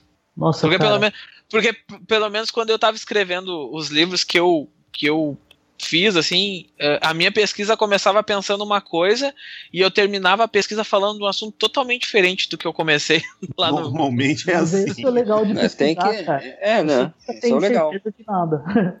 É, porque até a gente já chega lá com um objetivo primário, secundário, né, com justificativa, com um bando de coisas assim. Né? A gente já chega assim. Então, teoricamente, você já chega sabendo o que você quer sobre o que você quer falar. Você apresenta aquilo, você é aprovado. Estou falando do mestrado, né? Uhum, é, uhum. Mestrado e doutorado. Aí o cara, a, a banca analisa aquilo, ah, tudo bem, esse cara tem uma ideia boa, podemos trabalhar a partir disso. e a palavra-chave, é. o termo já é a partir disso, né? Você chega lá, na verdade, o que te pedem é para você já chegar com tudo mais ou menos estruturado, inclusive com o calendário de tempo que você vai usar, vai, você uhum. vai demorar para fazer. Então, teoricamente, sim, Você já está com tudo pensado. Eu vou fazer isso, vou passar por esse caminho, vou fazer isso, falar com fulano, blá blá blá, pesquisar não sei o quê e fechar ali. Só que não. Por exemplo, no meu caso do doutorado, que era a questão dos chargistas, eu tinha uma, um objetivo, né, que era provar, ou tentar, provar não, mas tentar é, é, evidenciar a ação dos chargistas na, na, construção da imagem do Lula, do, do novo Lula, né? Uhum. E acabei descobrindo uma coisa interessante, assim, que eu não tinha pensado originalmente, que é a questão dos nêmesis, que a gente, todos os chargistas brasileiros, os grandes chargistas brasileiros, eles têm, eles têm um nêmesis político. O Ângelo Agostini era Dom Pedro, Dom Pedro II, né? Então, assim, o, o, o grosso, a, o trabalho forte do Ângelo Agostini é quando ele resolve atacar direto o Pedro II. Né? Antes era um proto-Agostini e depois era um Agostini decadente. O auge era ele contra a monarquia encarnada.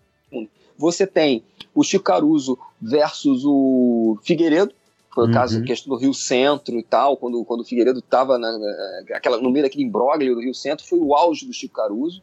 E depois um abraço para meu foi... amigo Fernando Caruso. É, é, é... Olha global, só, falando do entendeu? global aí, ó. Olha é, aí, ó, global, viu? Viu? viu? Assistam viu? Zorra todo sábado, entendeu? Pior que eu trabalhei com o pai dele durante muito tempo no Globo, né? O pai dele é um grande amigo, o Chico é um grande amigo. E uhum. Arueira, Arueira Fernando, Fernando, o, o Fernando Caruso também é, é, gente boa pra caralho. É, é sim, só sim. esses. Não, fazendo propaganda ele, aí.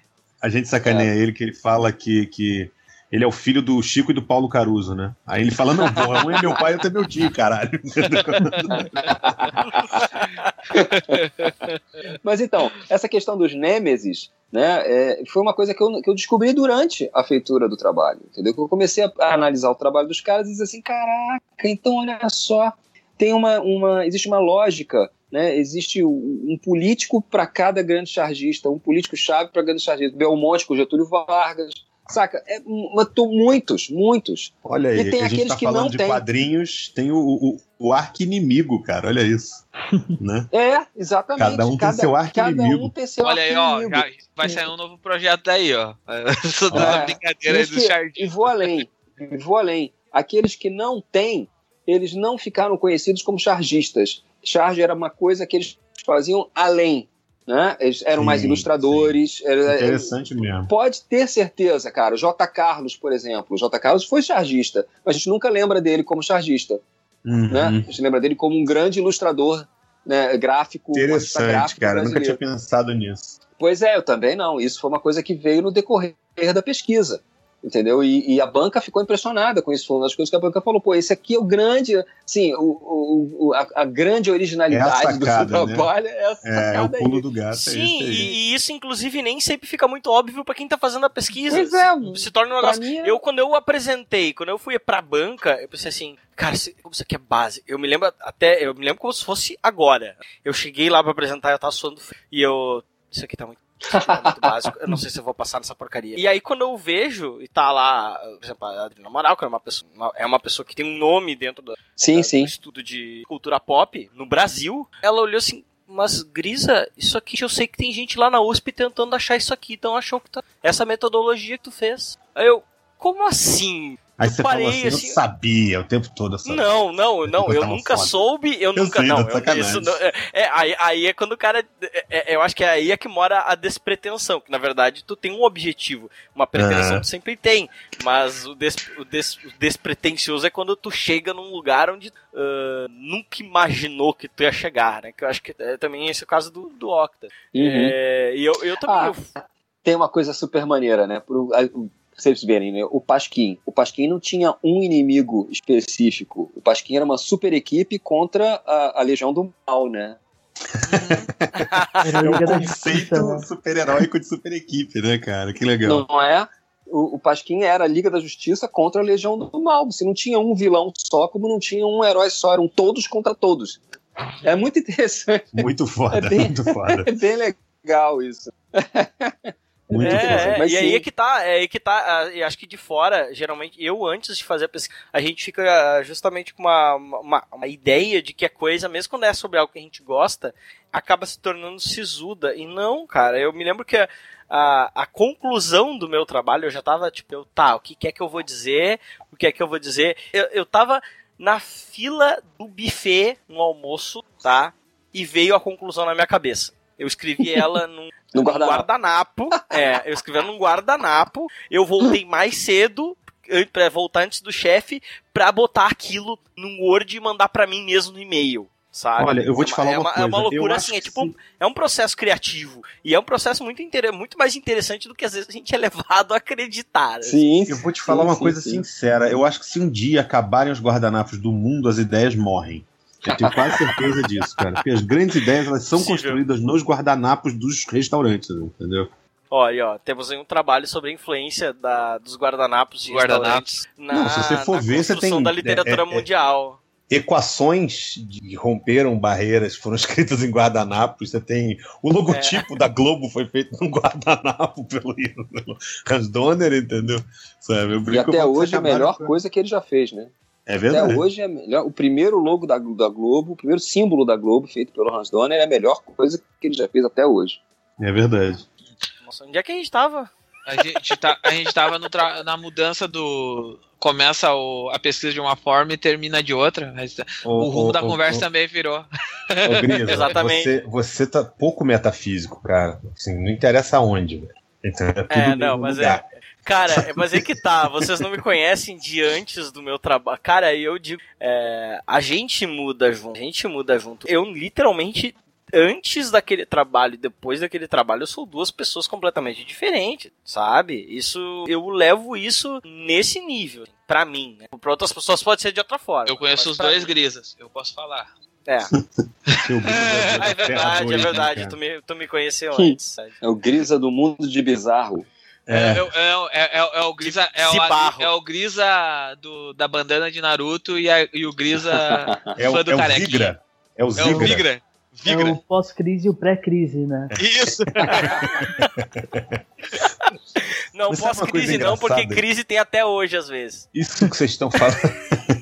Isso aqui que vocês estão falando é uma coisa engraçada, porque, por exemplo, a, a gente entra para fazer um projeto e você, por mais que você saiba que, que é uma caminhada, que você tem que entender o assunto para chegar.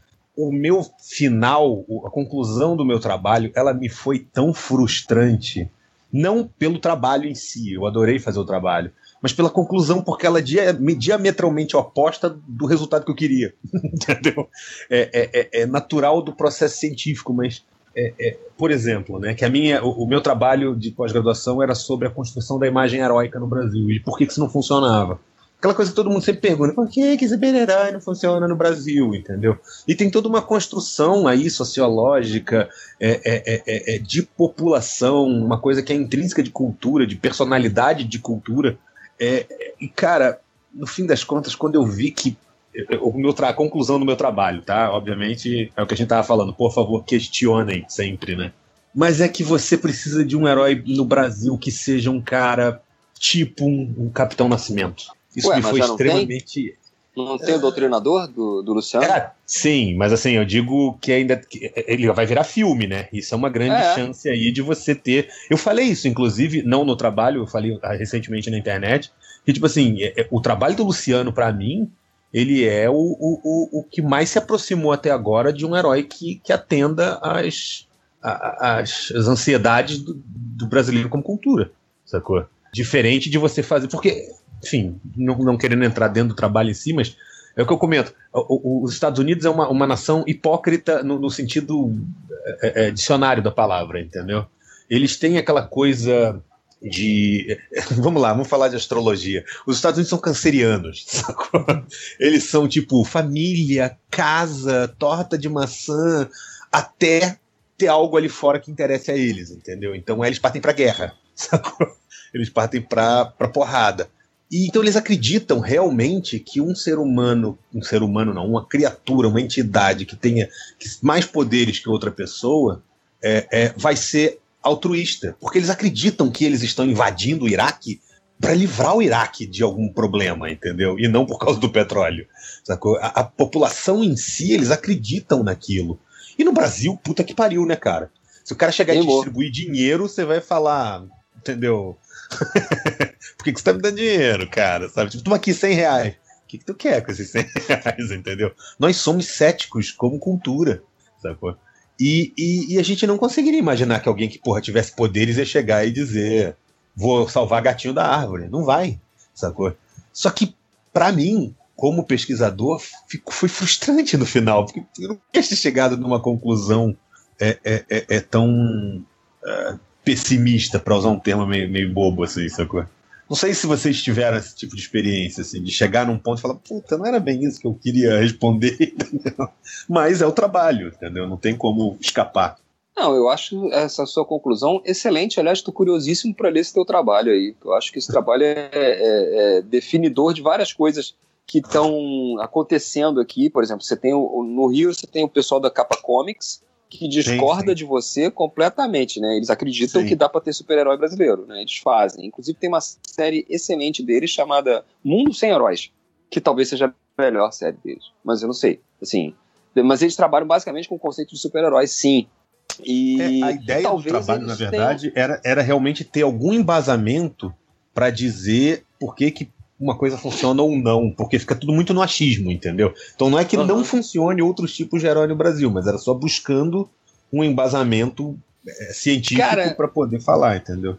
Mas assim, a verdade é que a gente sempre teve, né? Sempre teve, desde que começou história em quadrinhos americano super-herói aqui, a gente inventou os nossos. Teve Homem-Lua, teve Raio Negro, é tudo meio derivativo, né? Sempre me parece muito derivativo, mas eles sempre estiveram aí.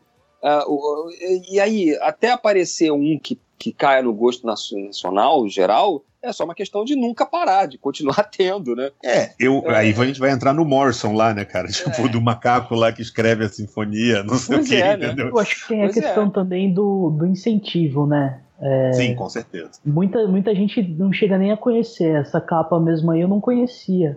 E talvez, ah, é bom, não cara. sei, mas eu acho que isso mude agora um pouco com o, o álbum novo da Chiaroscuro. Sim, sim. É, é, é, é, Eu acho que o grande lance, e, e eu, eu, digo uma coisa, a gente não teria esse mercado aquecido atualmente no Brasil, porque está aquecido em termos de material. Lógico que a gente não atingiu aí uma mídia grande, uma mídia popular, sabe? Mas eu acho que duas coisas foram muito, três coisas foram influências muito importantes. A durabilidade do FIC, Tá? Ah, sim. Em segundo, a, a MSP, a Graphic MSP, o projeto todo do Sidney Guzman, em trazer os quadrinistas para perto da turma da Mônica, e, e isso dúvida. dá visibilidade para eles. E terceiro, a, a, o advento da CCXP, que, é, que, que, que, na verdade ele, ele é um. Porque aquela coisa, ele é um evento que ele garante pelo menos parte da rentabilidade dos artistas, então vale o investimento. Sacou? É o cara uhum. que vai uhum. tirar um dinheirinho do bolso lá, a ferinha ali lá do 13 terceiro, pra, porra, imprimir o gibi, ou gerar o catarse dele, ou fazer as coisas, porque ele sabe que ele vai chegar lá e ele vai lançar pelo menos o suficiente para pagar os custos dele. E isso, e isso tá sendo impactado já, a gente tá vendo isso no Catarse, como tu tava falando. Tipo, a matéria que eu escrevi falando sobre os 74 projetos que tem lá agora. Pois é. Não, cara, cara isso, isso, isso, 74 e, a gente, não, e a gente e, acho que há um ou dois anos atrás falava do centésimo, né? Não, e, e, não, e é 74 e só nesse ano o Catarse com quadrinhos arrecadou em todas as projetos que tiveram, que rodaram no Catarse, arrecadou mais de um milhão e meio de reais. A gente nunca ia pensar nesse valor em 3, 4 anos atrás. Nunca. E um trabalho sobre isso está esperando para ser escrito. Se ah, tem já vários, tiver né? alguém escrevendo. Tem já vários. Deve ter escre... é. Já, já tem, já eu, tem. Eu, eu, escrevi uma matéria com quase 3.500 palavras só falando sobre esse assunto aí. Então, quem quiser começar já tem um ponto. É. Legal. Mas sim, agora é importante a gente dizer que esses eventos eles não vieram do nada. Tá? Essas coisas elas vêm sendo construídas desde a década de 90, se vacilar até desde antes. Né? Quando você teve a Bienal do Rio, em 92, é, já era, pô, a gente teve no mesmo lugar é, é, Moebius, Will Eisner, é, as obras originais dos caras aqui. Teve uma, uma, galera da França que montou na Casa França Brasil uns cenários da, da Metal Roland lá dentro, cara, do, do Anki Bilal e tal. Cara, nunca tinha. Veio o Sérgio Bonelli, veio. Cara, veio um monte de veio pessoal do Charlie Hebdo. Teve uma mesa, Pasquim Charlie Hebdo vocês imaginem isso. É, que foda, isso. né, cara? Que foda. Imaginem isso. Imagina isso hoje em dia. Cara, né? É. Pois é, isso nos anos 90. Não, é- então, foi isso. Isso eu acho que é, é definidor de tudo, assim, sabe? é sempre um caminho que você trilha os passos de outras pessoas, é o que sim, você está falando. Sim, sim, sim. É, é, assim, eu considero a Bienal de Quadrinhos assim, o, o, o correspondente ao primeiro Rock in Rio, de 85, que disse assim, olha, dá para fazer, tá? Dá para fazer e dá para ser grande. E dá para mobilizar a cidade inteira. Então, até eu, eu, eu, fico um pouco triste com o CCXP, eu sempre falo isso, porque é num lugar só. Essa lógica de ser num lugar só me deixa triste, porque as pessoas vão para um lugar e agora as pessoas querem esse formato. Enquanto que na Bienal a coisa era meio angulame, entendeu? Cidade inteira. Era o Rio uhum. de Janeiro, você, tinha, ia, no, você ia no, no, planetário, tinha o evento. Meio como quem faz isso é o Animamundi. O Animamundi faz Sim, isso. De envolver, envolver várias é, localidades no mesmo evento. Vários lugares e tal, e todo mundo falando a mesma coisa, e todo mundo indo, vai para o cinema aqui, vai para o cinema ali, como o Anima Mundi faz e a Bienal fazia também. Você tinha um evento acontecendo no Planetário, outro na Casa França Brasil, outro na, na, na, no, Banco, no Centro Cultural Banco do Brasil, e era dentro da cidade, dentro da lógica da cidade, entendeu? O, eventos como esse CCXP e agora o Geek Games, que são em lugares afastados, aliás, o Geek Games trouxe o David Lloyd, né? Aí o Lloyd uhum. me chamou para almoçar. O Lloyd me ligou, vamos, vamos almoçar, vamos embora eu tô aqui no Rio. Aí fui lá pra, pro inferno. O, olha só, as carteiradas. Um, um, vem e diz que é amigo do Caruso, o outro diz que o David Lloyd chama pra ir almoçar. Ô, cara, que, que, que, vida triste essa galera. Ô, Fábio, ô, Fábio, aí... desculpa, ah, eu adoro o Caruso, cara, mas se eu fosse gastar uma carteirada, ia gastar uma carteirada do Bill Sienkiewicz, caralho. Ah, é, sim. Pois é. Mas aí, mas, mas o que. Mas só pra fechar, só pra fechar. Então, o que, que ele falou assim, poxa é legal esse, é, esse tipo de evento, mas esse tipo de evento, Geek Games, né, é, eles têm uma visão é, estritamente comercial. Ele virou para mim, não é a sua praia, Otávio. eu falei, putz, não vou ganhar dinheiro nunca. Não, mas é verdade. Então, quando a gente faz a SIC, não é para ganhar dinheiro, é para fomentar conhecimento. É diferente, é outra coisa, entendeu? E, Mas, Otávio, e aí deixa não... eu te perguntar, ah. você não acha que nesse caso, pro, pro, pro evento tomar conta da cidade, você teria que ter um apoio maior em termos é, é, públicos, governamentais? Eu não sei, talvez. Porque talvez, eu vejo muito eu assim, tipo, São, eu garanto que São Paulo adora receber CCXP, porque lota Sim, um porra claro. hotel, entendeu? Dinheiro pra caramba. Agora, eu, eu vi, por exemplo, eu fui para Recife, na CCXP Tour. Uhum. É, você viu o prefeito de Recife, prefeito de Recife, não, prefeito de. Era Olinda, se não me engano, o município que ficava. Chama Recife, mas é, é, é dizia que era Recife, mas era. É, eu acho que era em Olinda, em termos é, de fronteira. Mas assim, você viu o prefeito lá, os caras querendo e investindo naquilo, e tinha, porra, stand da prefeitura e o caralho. Eu não vejo. tinha o stand da prefeitura? Tinha o stand da prefeitura. você não via isso só, na CCXP, por exemplo. Veja. Tipo, São Paulo fala, gente, beleza, faz lá. Sei. Entendeu? Mas... A verdade é que o Estado não tem muito dinheiro para essas coisas, né, cara? A verdade é essa. O Estado do Rio está falido, né? Então, se a gente fosse tentar ver por esse ângulo, não daria certo de qualquer maneira. Mas, assim, a, o, o, o, foco é que eu fico pensando, é a cidade. Eu sempre quero, fico pensando, eu sou mais idealista, né? Fico assim, ah, essa coisa do cara ir lá pro raio que o parta, para um lugar fechado, um, um, um galpãozão gigantesco com stands, né? É, como na Feira do Livro também acontece, que é lá no inferno, longe pra caramba, difícil de chegar. Eu sou um carioca, carioca comodista, carioca gosta das coisas lá de casa. A Feira, a feira, né? a feira do Livro, Cara, a feira do livro é no centro de Porto Alegre. Vou te é, falar é, um negócio. A Bienal, tô falando. Ah, desculpa, a Bienal. Eu, a Bienal do Livro. Bienal do Livro. Eu vi os gringos saindo, cara, do hotel em Recife. O hotel era na frente da praia. Nossa. Então ele saindo da. olhava a praia e ia se meter dentro do centro de conversões. Putz, né? Os Deve gringos só um faltavam desgosto. chorar, cara. Deve dar um desgosto danado, né, cara? Mas é exatamente isso, cara. A gente. O ponto é. O que, que a gente. What do we, what do we want to do with our lives? É isso mesmo que a gente quer fazer? Eu acho que há espaço para todas as possibilidades, entendeu? E acho que talvez a gente esteja ficando um pouco míope. É importante? É importante. Mas o outro lado, o lado meio angulame, o lado mais, mais aberto, mais amplo, poxa, a gente está no Brasil, cara. A gente pode fazer é, é, evento ao ar livre, entendeu? Não tem por que ficar todo mundo trancado num galpão, pô. Mas você não acha Saca? que o Fix encaixa mais nessa, nessa. Um pouquinho mais, lógico que não sim, se encaixa sim, desse sim, jeito, mas encaixa um pouquinho mais nesse perfil? Até porque. Que essa coisa é mais informal, essa coisa mais festival, é. né? Por quê? Porque o FIC é o digno herdeiro do quê? Da Bienal de Quadrinhos do da Rio Bienal, de Janeiro. verdade. É, eles herdaram. Ele não dava para fazer no Rio, foi para Belo Horizonte. Não foi isso? Ou a memória me trai? Não, é isso mesmo. É isso mesmo. Né? Pois é, exato. Então, dizer, eu não conheço levar... o processo, eu não conheço o processo inteiro de como é que aconteceu, foi mas. Foi isso, sim. Acho mas, que foi mas eu, eu tenho, isso, tenho, tenho, quase certeza de que teve alguma coisa a ver aí com, com, com isso mesmo. Sim, sim. Não puderam fazer aqui, aí migraram para Belo Horizonte. Beleza, não, nada contra. Nada contra. Eu acho que tem esse viés sim, mas se eu não me engano, eu nunca fui no FIC, né? Se eu não me engano, ainda é num lugar fechado, não é? Tipo um galpãozão. É na serraria, mas, é na serraria. É, né? mas, mas, mas, mas assim, eu acho que tem uma coisa interessante do FIC, que é tipo assim, primeiro, é, o fato dele ser totalmente gratuito e, e ter uhum. livre entrada e saída de pessoas faz com que as pessoas saiam dali para fazer outras coisas. Então você vai ver gente saindo dali para ir no CCBB, na Praça Liberdade, entendeu? Para eu acho que o que faltava só era a cidade se envolver mais no evento, entendeu? Ter outras. É, é, é, ah. outros acontecimentos, happenings aí, para usar um termo bem babaca, outros happenings, assim, em outros lugares da cidade, entendeu? Que levassem as sim, pessoas sim. A, a, ir para lá, sacou? É, não sei, cara. Eu não sei como é que essas coisas podem se resolver. Eu realmente me falta cabedal para dar uma resposta a isso. É só um sentimento mesmo que eu tenho, que acho que uhum. talvez a gente esteja se prendendo muito a um esquema muito norte-americano das Comic Cons norte-americanas e esquecendo um lado mais francês que também é nossa herança cultural, né? Eles também têm muito da França, né? Aqui tem um, um outro lado. Isso que você falou do, do da versão lá do, do, Nordeste, da CCXP, era um dado que eu não sabia.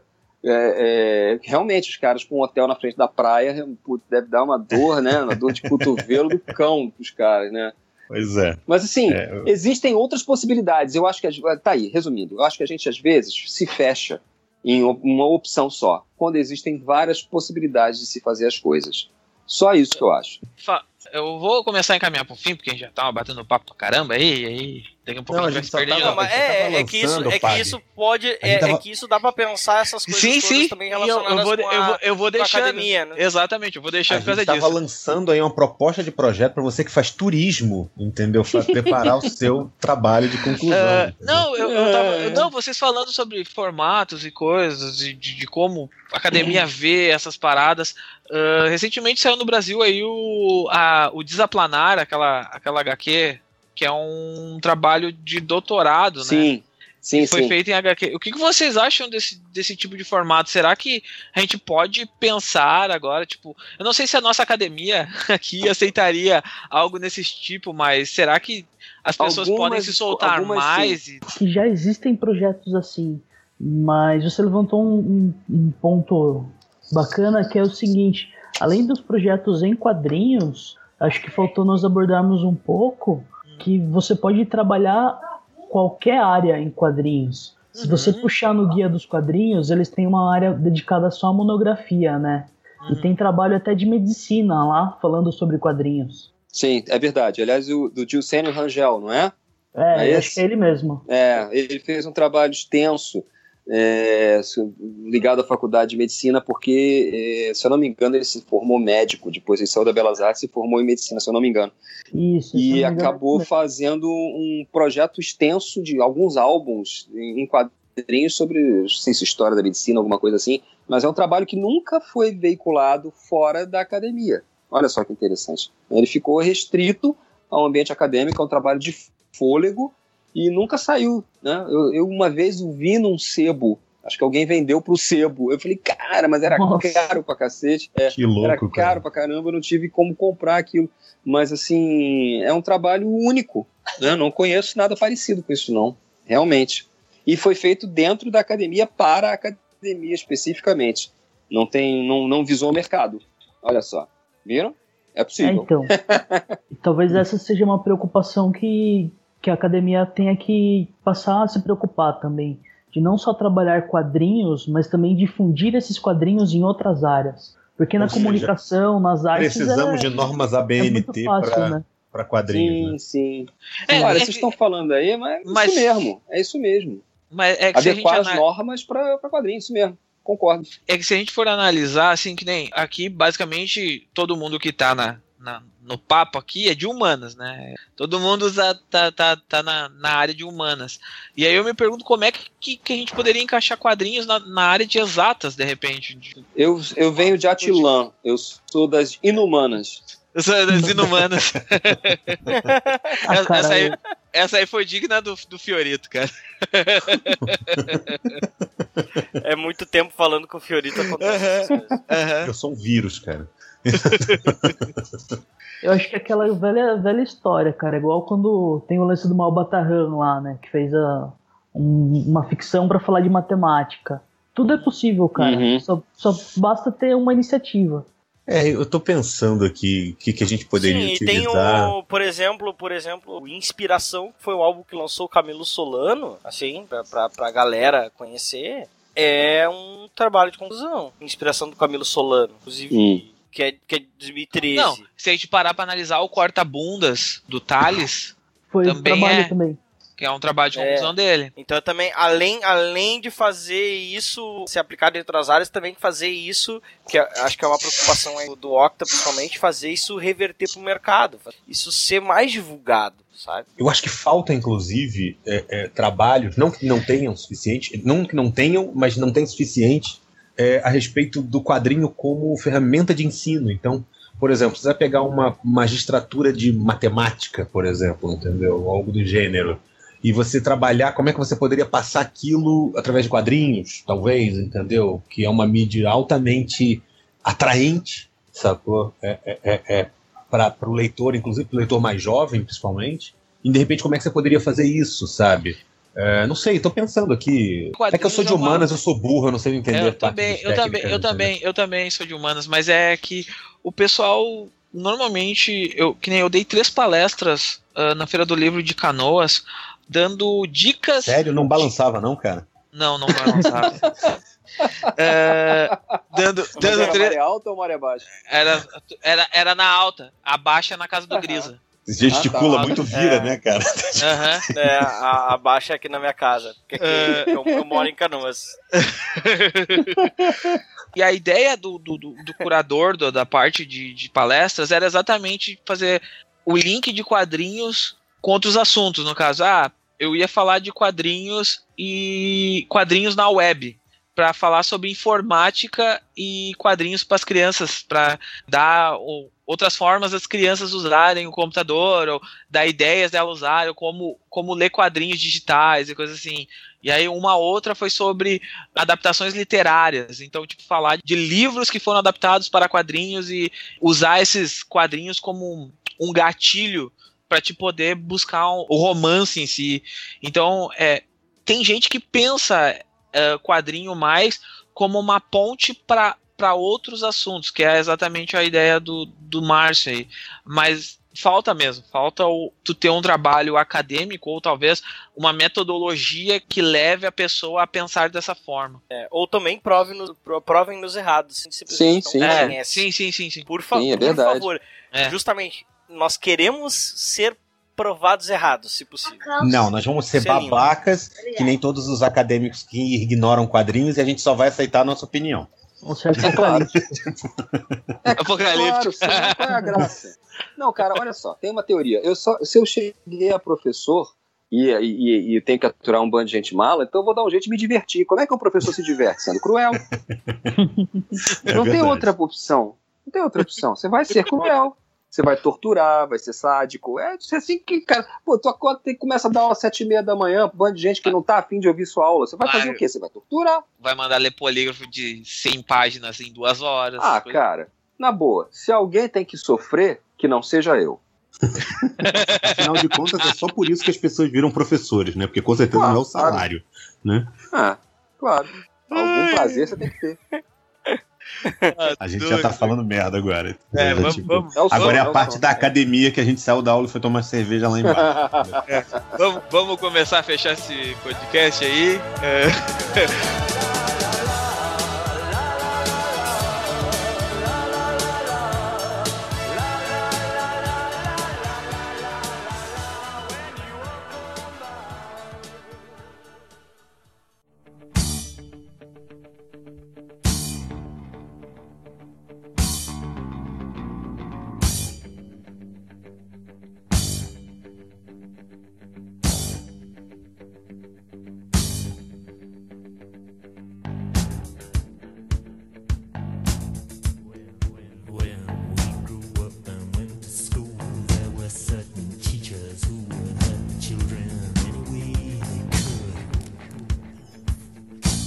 para as considerações finais aí, pessoal. Acho que a gente pode fazer consideração final aí, incentivar o pessoal a fazer trabalhos acadêmicos aí. Eu não sei se vocês querem incentivar ou não querem incentivar, se querem dar ideias aí. Eu quero, posso fazer jabá?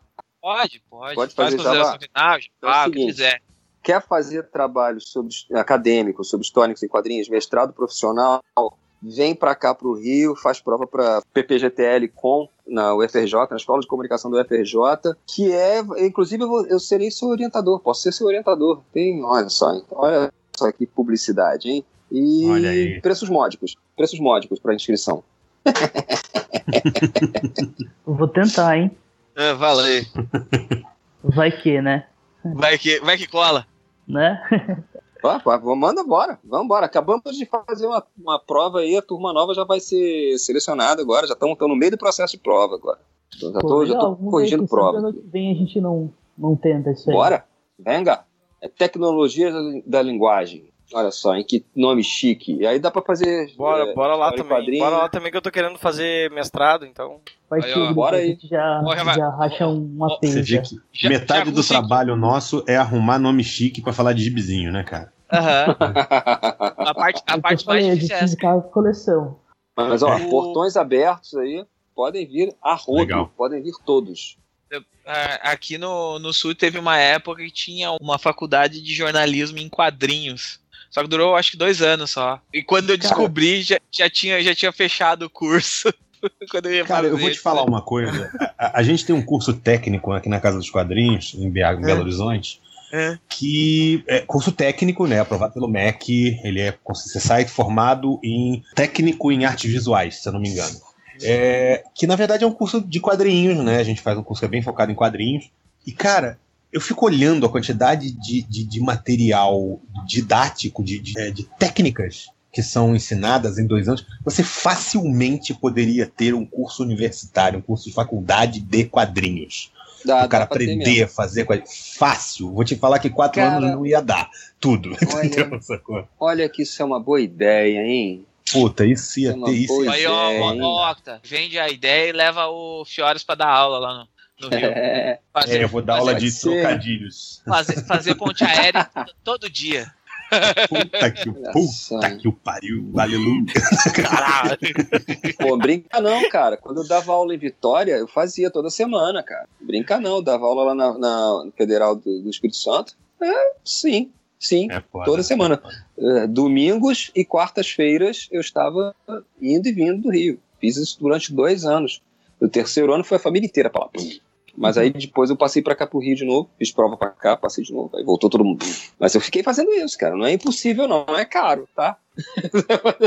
impossível não é. Considerações finais aí? Querem falar alguma coisa pra, pra incentivar É. os nossos ouvintes? Deixa eu só falar uma coisa, assim, é, independente de quadrinhos, cara. A gente tá falando de quadrinhos, mas eu acho que, que uma mensagem importante é a seguinte. Aproveitando que o Otávio falou bastante, cara, faz algo que você gosta, desgraçado. Escolhe um assunto que você ama, que você vai fazer com vontade, entendeu? Não pega um assunto aleatório, tipo ele falou lá, presépios de beira de estrada, entendeu, sabe? E, e- e- vai fazer, tipo, pra acabar, pra concluir, entendeu, sabe? Já vai que ah, graças a Deus terminei. Não, faz uma parada que você queira, velho. Porra, isso é- eu acho que isso é o mais importante. E pode ser qualquer imbecilidade. Ah, eu gosto de futebol. Faz uma porra de uma monografia sobre futebol, cacete, entendeu? Sabe? É, é não só se prender em quadrinhos, mas faz algo que, que você curta, porque é satisfatório o processo de pesquisa, o protesto, o processo acadêmico, Tá entendeu? Hum. É, com Sim, certeza. Sim, é sobre o futebol. Eu conheço um professor de comunicação digital da, da, da- da- lá da Unicinos, eu me formei, que o cara é especialista em marketing futebolístico, gente. Como é o Só, nome dele? só porque é uma coisa. É, me vem à mente Cara, o nome dele. Pois é, sei eu também esqueci. rosto dele, mas Ti- eu. Tinha um professor com o mesmo perfil na UERJ Perfil. e eu não, não, não me lembro o nome dele também. Porque vamos, vamos Então- combinar uma coisa? Não tem nada mais parecido com um nerd do que o fã de futebol, né não? É, o Caruso falava isso, cara. O Caruso É, é falava, igual, por que, cara. que o cara pode se vestir de, de Ronaldinho Gaúcho e eu não posso me vestir de, de, de Superman, entendeu? Sabe? É, bom, e é até a mesma coisa, né? Conhecer todos os times, conhecer Sim. todas as formações do time, conhecer todos os técnicos, saber quantos prêmios ganhou, quantos que. Isso não é coisa nerd. Existe, uma, existe uma, um mérito em você ter mais conhecimento do assunto que o outro cara. É aquela né? coisa, Que- né? Nerd nada mais é do que alguém que sabe muito de alguma coisa. Exato, é. você tem o nerd do futebol, né, sim, né, cara? Sim, sim. sim, sim. É, é, é, existiu uma época que existia o, o como é que é, o, as nivelações de nerd, lá pelos anos, começo dos anos 2000, saiu uma tabela, aí falava do, do, do, do, nerd, nerd dos quadrinhos, nerd do rock, nerd do futebol, não sei o que, aí tipo, aí tinha as características de cada um, que cada um sabia é. mais. Isso, isso me foi dito pela primeira vez no colégio, cara. Tava lá no, no científico, Aí o, o, tinha um colega meu que era fã de futebol, ficava assim, pá, você fica aí oh, é, curtindo 11 cara correndo atrás de uma bola. Ele, ele virou-se para mim: Você gosta de cinco palhaços em cima de um palco berrando. Quer me deixar? Ele tem razão, tá certo. É verdade, tá, a gente desculpa tem aí, que... tá certo. É, é isso é. mesmo, mesma coisa, mesma coisa. Uhum. Igualzinho, tá certo. As coisas só são ridículas até o ponto em que você decide mantê-las ridículas. Você Sim. pensa num problema de pesquisa e acha que, que ele é uma porcaria, que ninguém quer saber disso isso só vai ser verdade enquanto você achar que é verdade. Não, uhum. não precisa ir muito longe, cara. O, o, o, Alan Moore provou em 86 que o conceito de super-heróis é ridículo e a gente tá lendo até hoje, cara. Ele provou por A mais B e a gente tá até hoje lendo de super-herói. Até eu adoro. Porque ele provou adoro, e voltou a fazer, né? Sim. Até, não, até aí, ele aí, eu, aí eu, olha só, e aí olha só. Aí é o paradigma provou, Moore, entendeu? Ele provou, não, peraí, ele provou continuou fazendo e o Grant Morrison foi lá e escreveu um livro dizendo, ó, oh, cala a boca, que isso não é mentira. Olha aí, uh, olha aí a torcida adversária, aí falando de futebol, olha aí. Clubismo, hein? Meu, meu, é, meu. Olha a torcida não, é, uma, é, um, é um tratado para tentar desmentir não, a tese dele. É, um, é uma um estudo. Tá doido? Tô mostrando, tô mostrando o lado oposto da moeda. Tô, tô, tô, tô, mantendo, tô mantendo a vivo a chama da, da discussão. Mas eu gostei ah, do, do, neologismo. Paradigmor, é isso mesmo? É, não, é, é o paradigma Moore. Né? Tipo... Paradigmor. Isso é, é, é, aí que tá. É um, até um bom título, assim, para um trabalho acadêmico. É, que eu, eu, eu, é, eu acho que tem, tem que ter uns nomes loucos, cara. Tem, ah, tem que, eu, eu, sou louco, particularmente, eu sou particularmente orgulhoso do título do meu trabalho que é A Verdade, a Justiça e o Jeitinho Brasileiro. Muito bom, muito bom. Sensacional. Sensacional. Depois dessa, Sensacional. vamos. Nota 10. Jabá, vamos fazer jabá aí. Quem agora, agora, jabá, agora eu faço questão que venha lá para nossa pós. Pode vir, pode vir, Felipe. Tá? Portas abertas, pode vir. O Fiorito vai ajudar a dar os trabalhos de nome dos trabalhos de toda a turma. É, é. professor de nome de trabalho. Vai ser tipo aquele cara que só dá um nome para a operação da Polícia Federal, né? É. Ou então aquele cara que trabalha na Lucasfilm, né? Sim, sim, que dá nome de, de, planeta, né? Tipo. É, é uma, uma junta pau. É, com certeza. Se certeza que vai ter um planeta dessa vez chamado Buceta, entendeu? Aí no Brasil vai virar Bucetan, né? É, exatamente, entendeu? É. Bassete, é. vão chamar no Brasil. Tá, tá, tá, tá. Encaixaram, encaixaram o combo, o breaker. Barbaridade. Ah.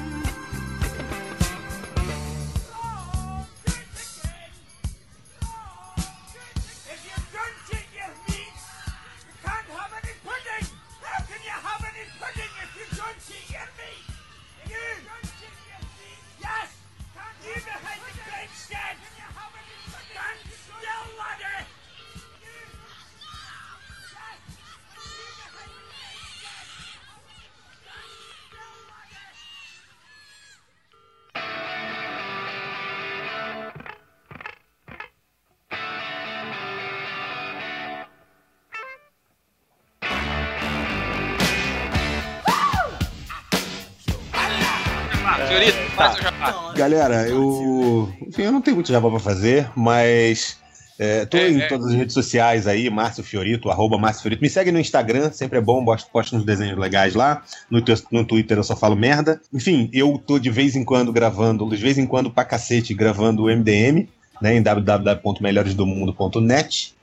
É... Ele, largou, todo ele largou o Terra Zero pra, pra Não, eu tô aqui dele. fazendo o quê, gracinha, entendeu? Faz... Não, não, largar mesmo ele largou foi o PTDM. É, Cara, o PTDM é o promedio horário, entendeu? De gravação. Eu tô eu gravando sei, com o Marcelo lá. Eu gravei outro dia um backup com o Marcelo e participei do último holodeck falando de Star Trek. É, é bom, inclusive, checar esse www.terceiraterra.com. Mas é isso, é isso. Fábio, tem algum eu ia fazer o jabá do meu bate-papo sobre jornalismo em quadrinhos dia 22, mas acho que o podcast vai sair depois. É, então, só quero agradecer a participação, falar que quem quiser me seguir nas redes sociais é Binho Devito. E agora que eu tô terminando o curso para 2018, eu tô preparando voltar aí com alguns textos de quadrinhos. Então, Olha aí, ligado. Terra será, zero, será, terra será zero. que será no Terra Zero ou não? Agora Sei lá, fica, tô fica procurando o LinkedIn aí. Quem... Fica a dúvida, fica a dúvida. fica a dúvida. O Octa já fez jabá, quer fazer mais jabá, Octa? Falar se vocês me deixarem, fico fazendo jabá até amanhecer. Para aí, para, para o Walter vai fazer jabá do livro dele que tá vendendo na, no sebo.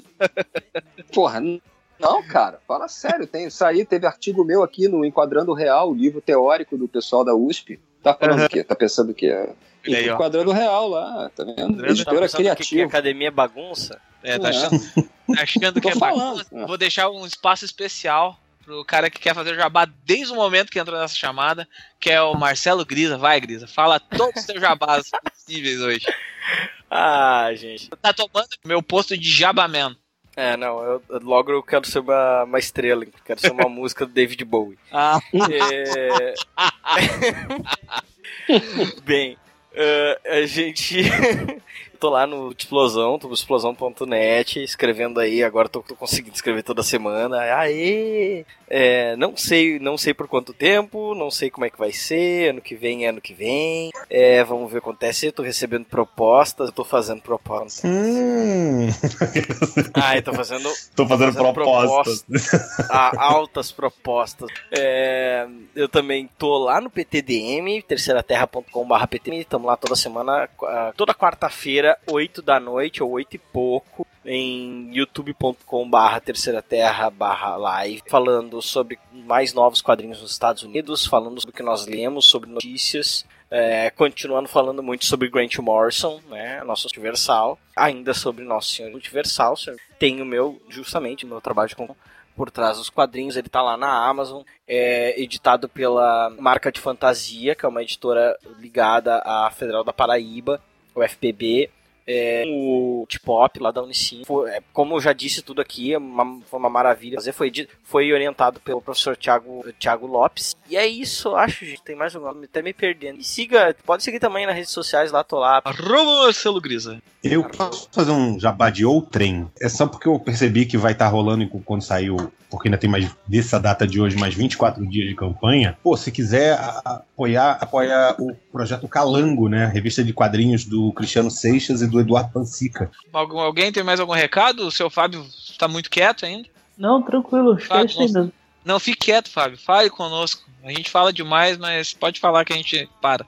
Não, cara, que hoje eu tô só conhecendo o terreno ainda. Ah, tá. Estratégia. Ah, se chamar, se chamar uma próxima vez já deu, né? Já vai, é, já, já, já, vai, já, já, vai entrar pelado já na, na banheira. Ligado no portal de posta.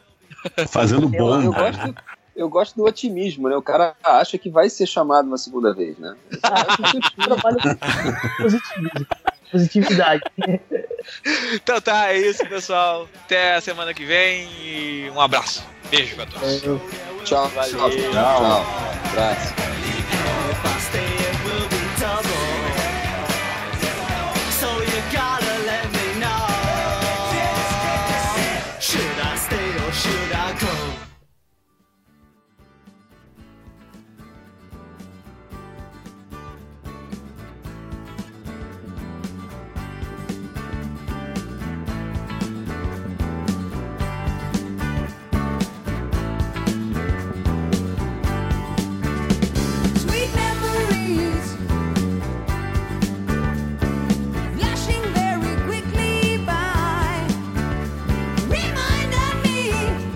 E bem-vindos à sessão de recados do Terra Zero. De novo, sou eu, Diego, aqui, porque o Pablo está terminando o outubro negro dele, né? Ah, é, então ele pediu para eu fazer aqui e anunciar o jabás dessa semana. Vamos falar de promoções da Amazon. A editora Darkside vai estar com vários livros em promoção. Vai ser a Semana do Horror, porque afinal, né? Estamos no meio do horror, isso aí, tudo, tudo a ver. Para você que quer ter a chance, ó, vamos ter, vão ter vários livros e HQs com descontos. Então vamos lá, a partir de amanhã, sexta-feira, né? Vocês vão ter grandes ofertas da Dark Side. Se você nunca teve a oportunidade, o prazer de ter algum, algum material da Dark Side, por favor, essa é a sua oportunidade. Cara, eles têm tanto os livros quanto os próprios quadrinhos. Eu, infelizmente, ainda não cheguei a comprar um dos quadrinhos deles ainda, mas pelo que eu já vi dos livros, os livros deles são de uma qualidade absurda. Eu tenho um livro aqui, meu irmão tem um livro aqui deles também. Eu tenho, no caso, o compilado da edição especial de Star Wars. É linda. A encadernação é muito bem feito o trabalho. É, é tipo, é quase um produto premium, basicamente. É muito, muito maravilhoso. Eu recomendo para todos vocês que quiserem ter conteúdo de qualidade. A Darkseid, óbvio, ela é um pouco mais focada em terror, mas tem outras coisas também, como o próprio falei de Star Wars, tem livros de Volta ao Futuro e tem, obviamente, quadrinhos também que você pode comprar lá. Eles estão pouco a pouco ampliando o portfólio deles de quadrinhos e vocês podem conferir a partir do nosso link da Amazon. Vai estar excelentes ofertas a partir desta sexta-feira,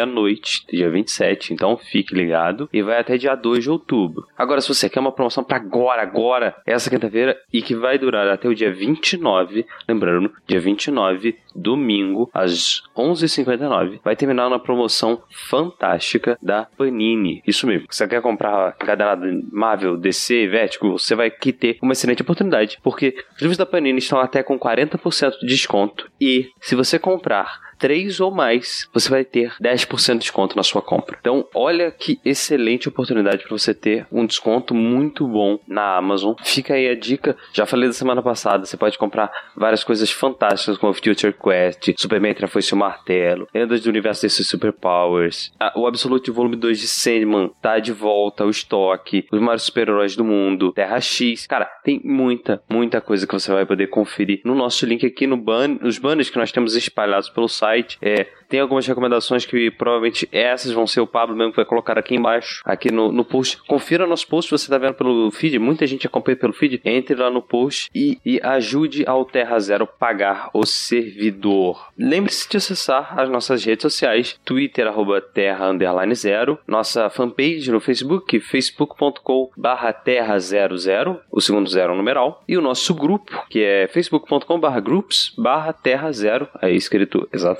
igual o site mesmo, sem, sem um numeralzinho. E lá você pode encontrar a gente comentando tanto dos quadrinhos quanto das séries, né? O Renegado e a Débora ficam lá fazendo os posts muito legais. E, óbvio, se você, além de colaborar com a gente comprando pelos nossos links na Amazon, você também pode nos ajudar no padrim.com.br barra até a zero. A partir de um real por mês você já pode lá ajudar. Ah, não tô podendo, tô numa condição difícil aqui, tá meio difícil e tal. Um realzinho, já pode lá ajudar a gente. A gente vai agradecer muito a sua doação. Mas se você quiser e puder contribuir com cinco reais, você vai participar do grupo secreto do Terra Zero, é o grupo do, da patrulha dos padrinhos do Terra Zero, lá no Facebook. Você vai receber o Como é que pode antes. Você vai ter pautas exclusivas, vai poder participar de interações dos, part dos participantes do Converpod, do próprio site, inclusive, vai participar de sorteios e, óbvio, vai receber, vai saber antes a pauta do Comic Pod. Então, muito legal. A partir de 10 reais, você vai receber a newsletter. Nada acontece na sexta. Aquela ordem do Bruno, tipo, não, não vai incomodar ele na sexta-feira, então nada acontece na sexta, ele não vai responder, não vai resolver problema nenhum, a gente que se vê. Então, mas esse também é o nome da nossa newsletter, que o Felipe Mosselli e o Paulo Sarmento, e convidados, eu inclusive já escrevi, e se você assinar o padrinho, você vai conseguir ter acesso a todas as newsletters já escritas dentro do, da plataforma do Padrim. Olha que legal. Mas você vai receber essa newsletter, vale muito a pena. É muito legal. É, os assuntos são os mais diversos possíveis. Quando escrevi, escrevi sobre Power Rangers, que tinha sido na semana do podcast, que é, eu, eu, consegui guiar. Tem uma newsletter liberada para vocês lerem lá no Padrim. Vão lá e confiram. É muito legal. Esses textos são só para categorias acima desses de 10 reais. Temos 26 padrinhos lá. Muito obrigado demais. E óbvio que a partir do momento que você pega, você vai conseguir ler todas as newsletters antigas. Você, você não, não, não vou. Ah, queria ler essa que você falou dos Power Rangers. Ou, né? Tá lá, você pode ir lá e, e, e, conferir. Muito legal. A partir de 20 reais você pode virar um defensor do Terra Zero, que nessa categoria você vai participar da discussão das pautas do podcast. A gente vai abordar para as matérias, no site na newsletter, áudios seus podem ser reproduzidos dentro do Combipod com perguntas, a gente pode responder vocês lá dentro. Pode não, a gente faz, né? Além disso, você tem todas as recompensas anteriores, então você vai participar de tudo isso. Olha que demais. E a partir de 50 reais, nessa modalidade, você recebe todas as recompensas que eu já, falei. E além disso, você vai poder participar do Comic Pod a cada seis meses. Depois de seis meses de doação, pá, você entrar na lista e você vai poder participar do Comic Pod. Olha que foda. Você vai ter descontos em produtos do Terra Zero, tipo a nossa camiseta, tch, segredo por enquanto. E agradecimento nominal no final de todos os podcasts. Todo mundo. Daqui a pouco vai entrar o Pablo falando o nome dessas pessoas estão acima dessa categoria de explorador do espaço-tempo. Então, vá lá em padrim.com.br barra zero. Se você é uma empresa, também tem uma categoria só para você. Você pode mandar um e-mail pra gente em contato arroba terrazero.com.br se for uma empresa. Se você não for também quiser falar com a gente, manda um e-mail ou fala lá com nós. É. e é basicamente isso. Esse Como Pode fica por aqui. Até a semana que vem.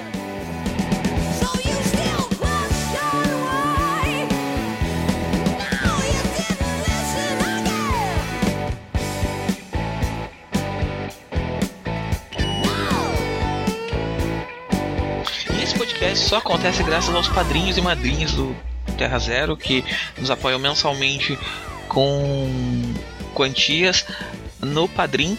Mas esse agradecimento é especial para a categoria de 30 e 50 reais, que são o Luiz Alberto, a senhora Morcelli, o Igor Tavares, o Juliano Souza, o João Paulo Luranque, o Saldanha, o Senna, o Sami Newton Amorim, o Castilho, o Will Almeida, o Alexandre Dias Cavalcante e o Xixagara e o Vitor Hugo Refundini.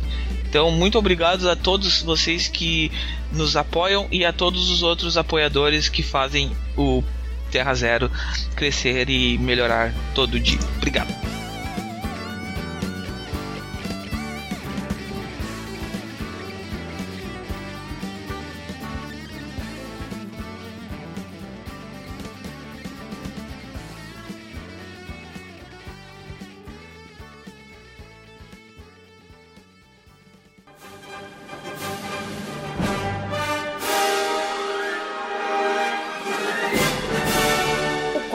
Pod é o podcast do site terrazero.com.br.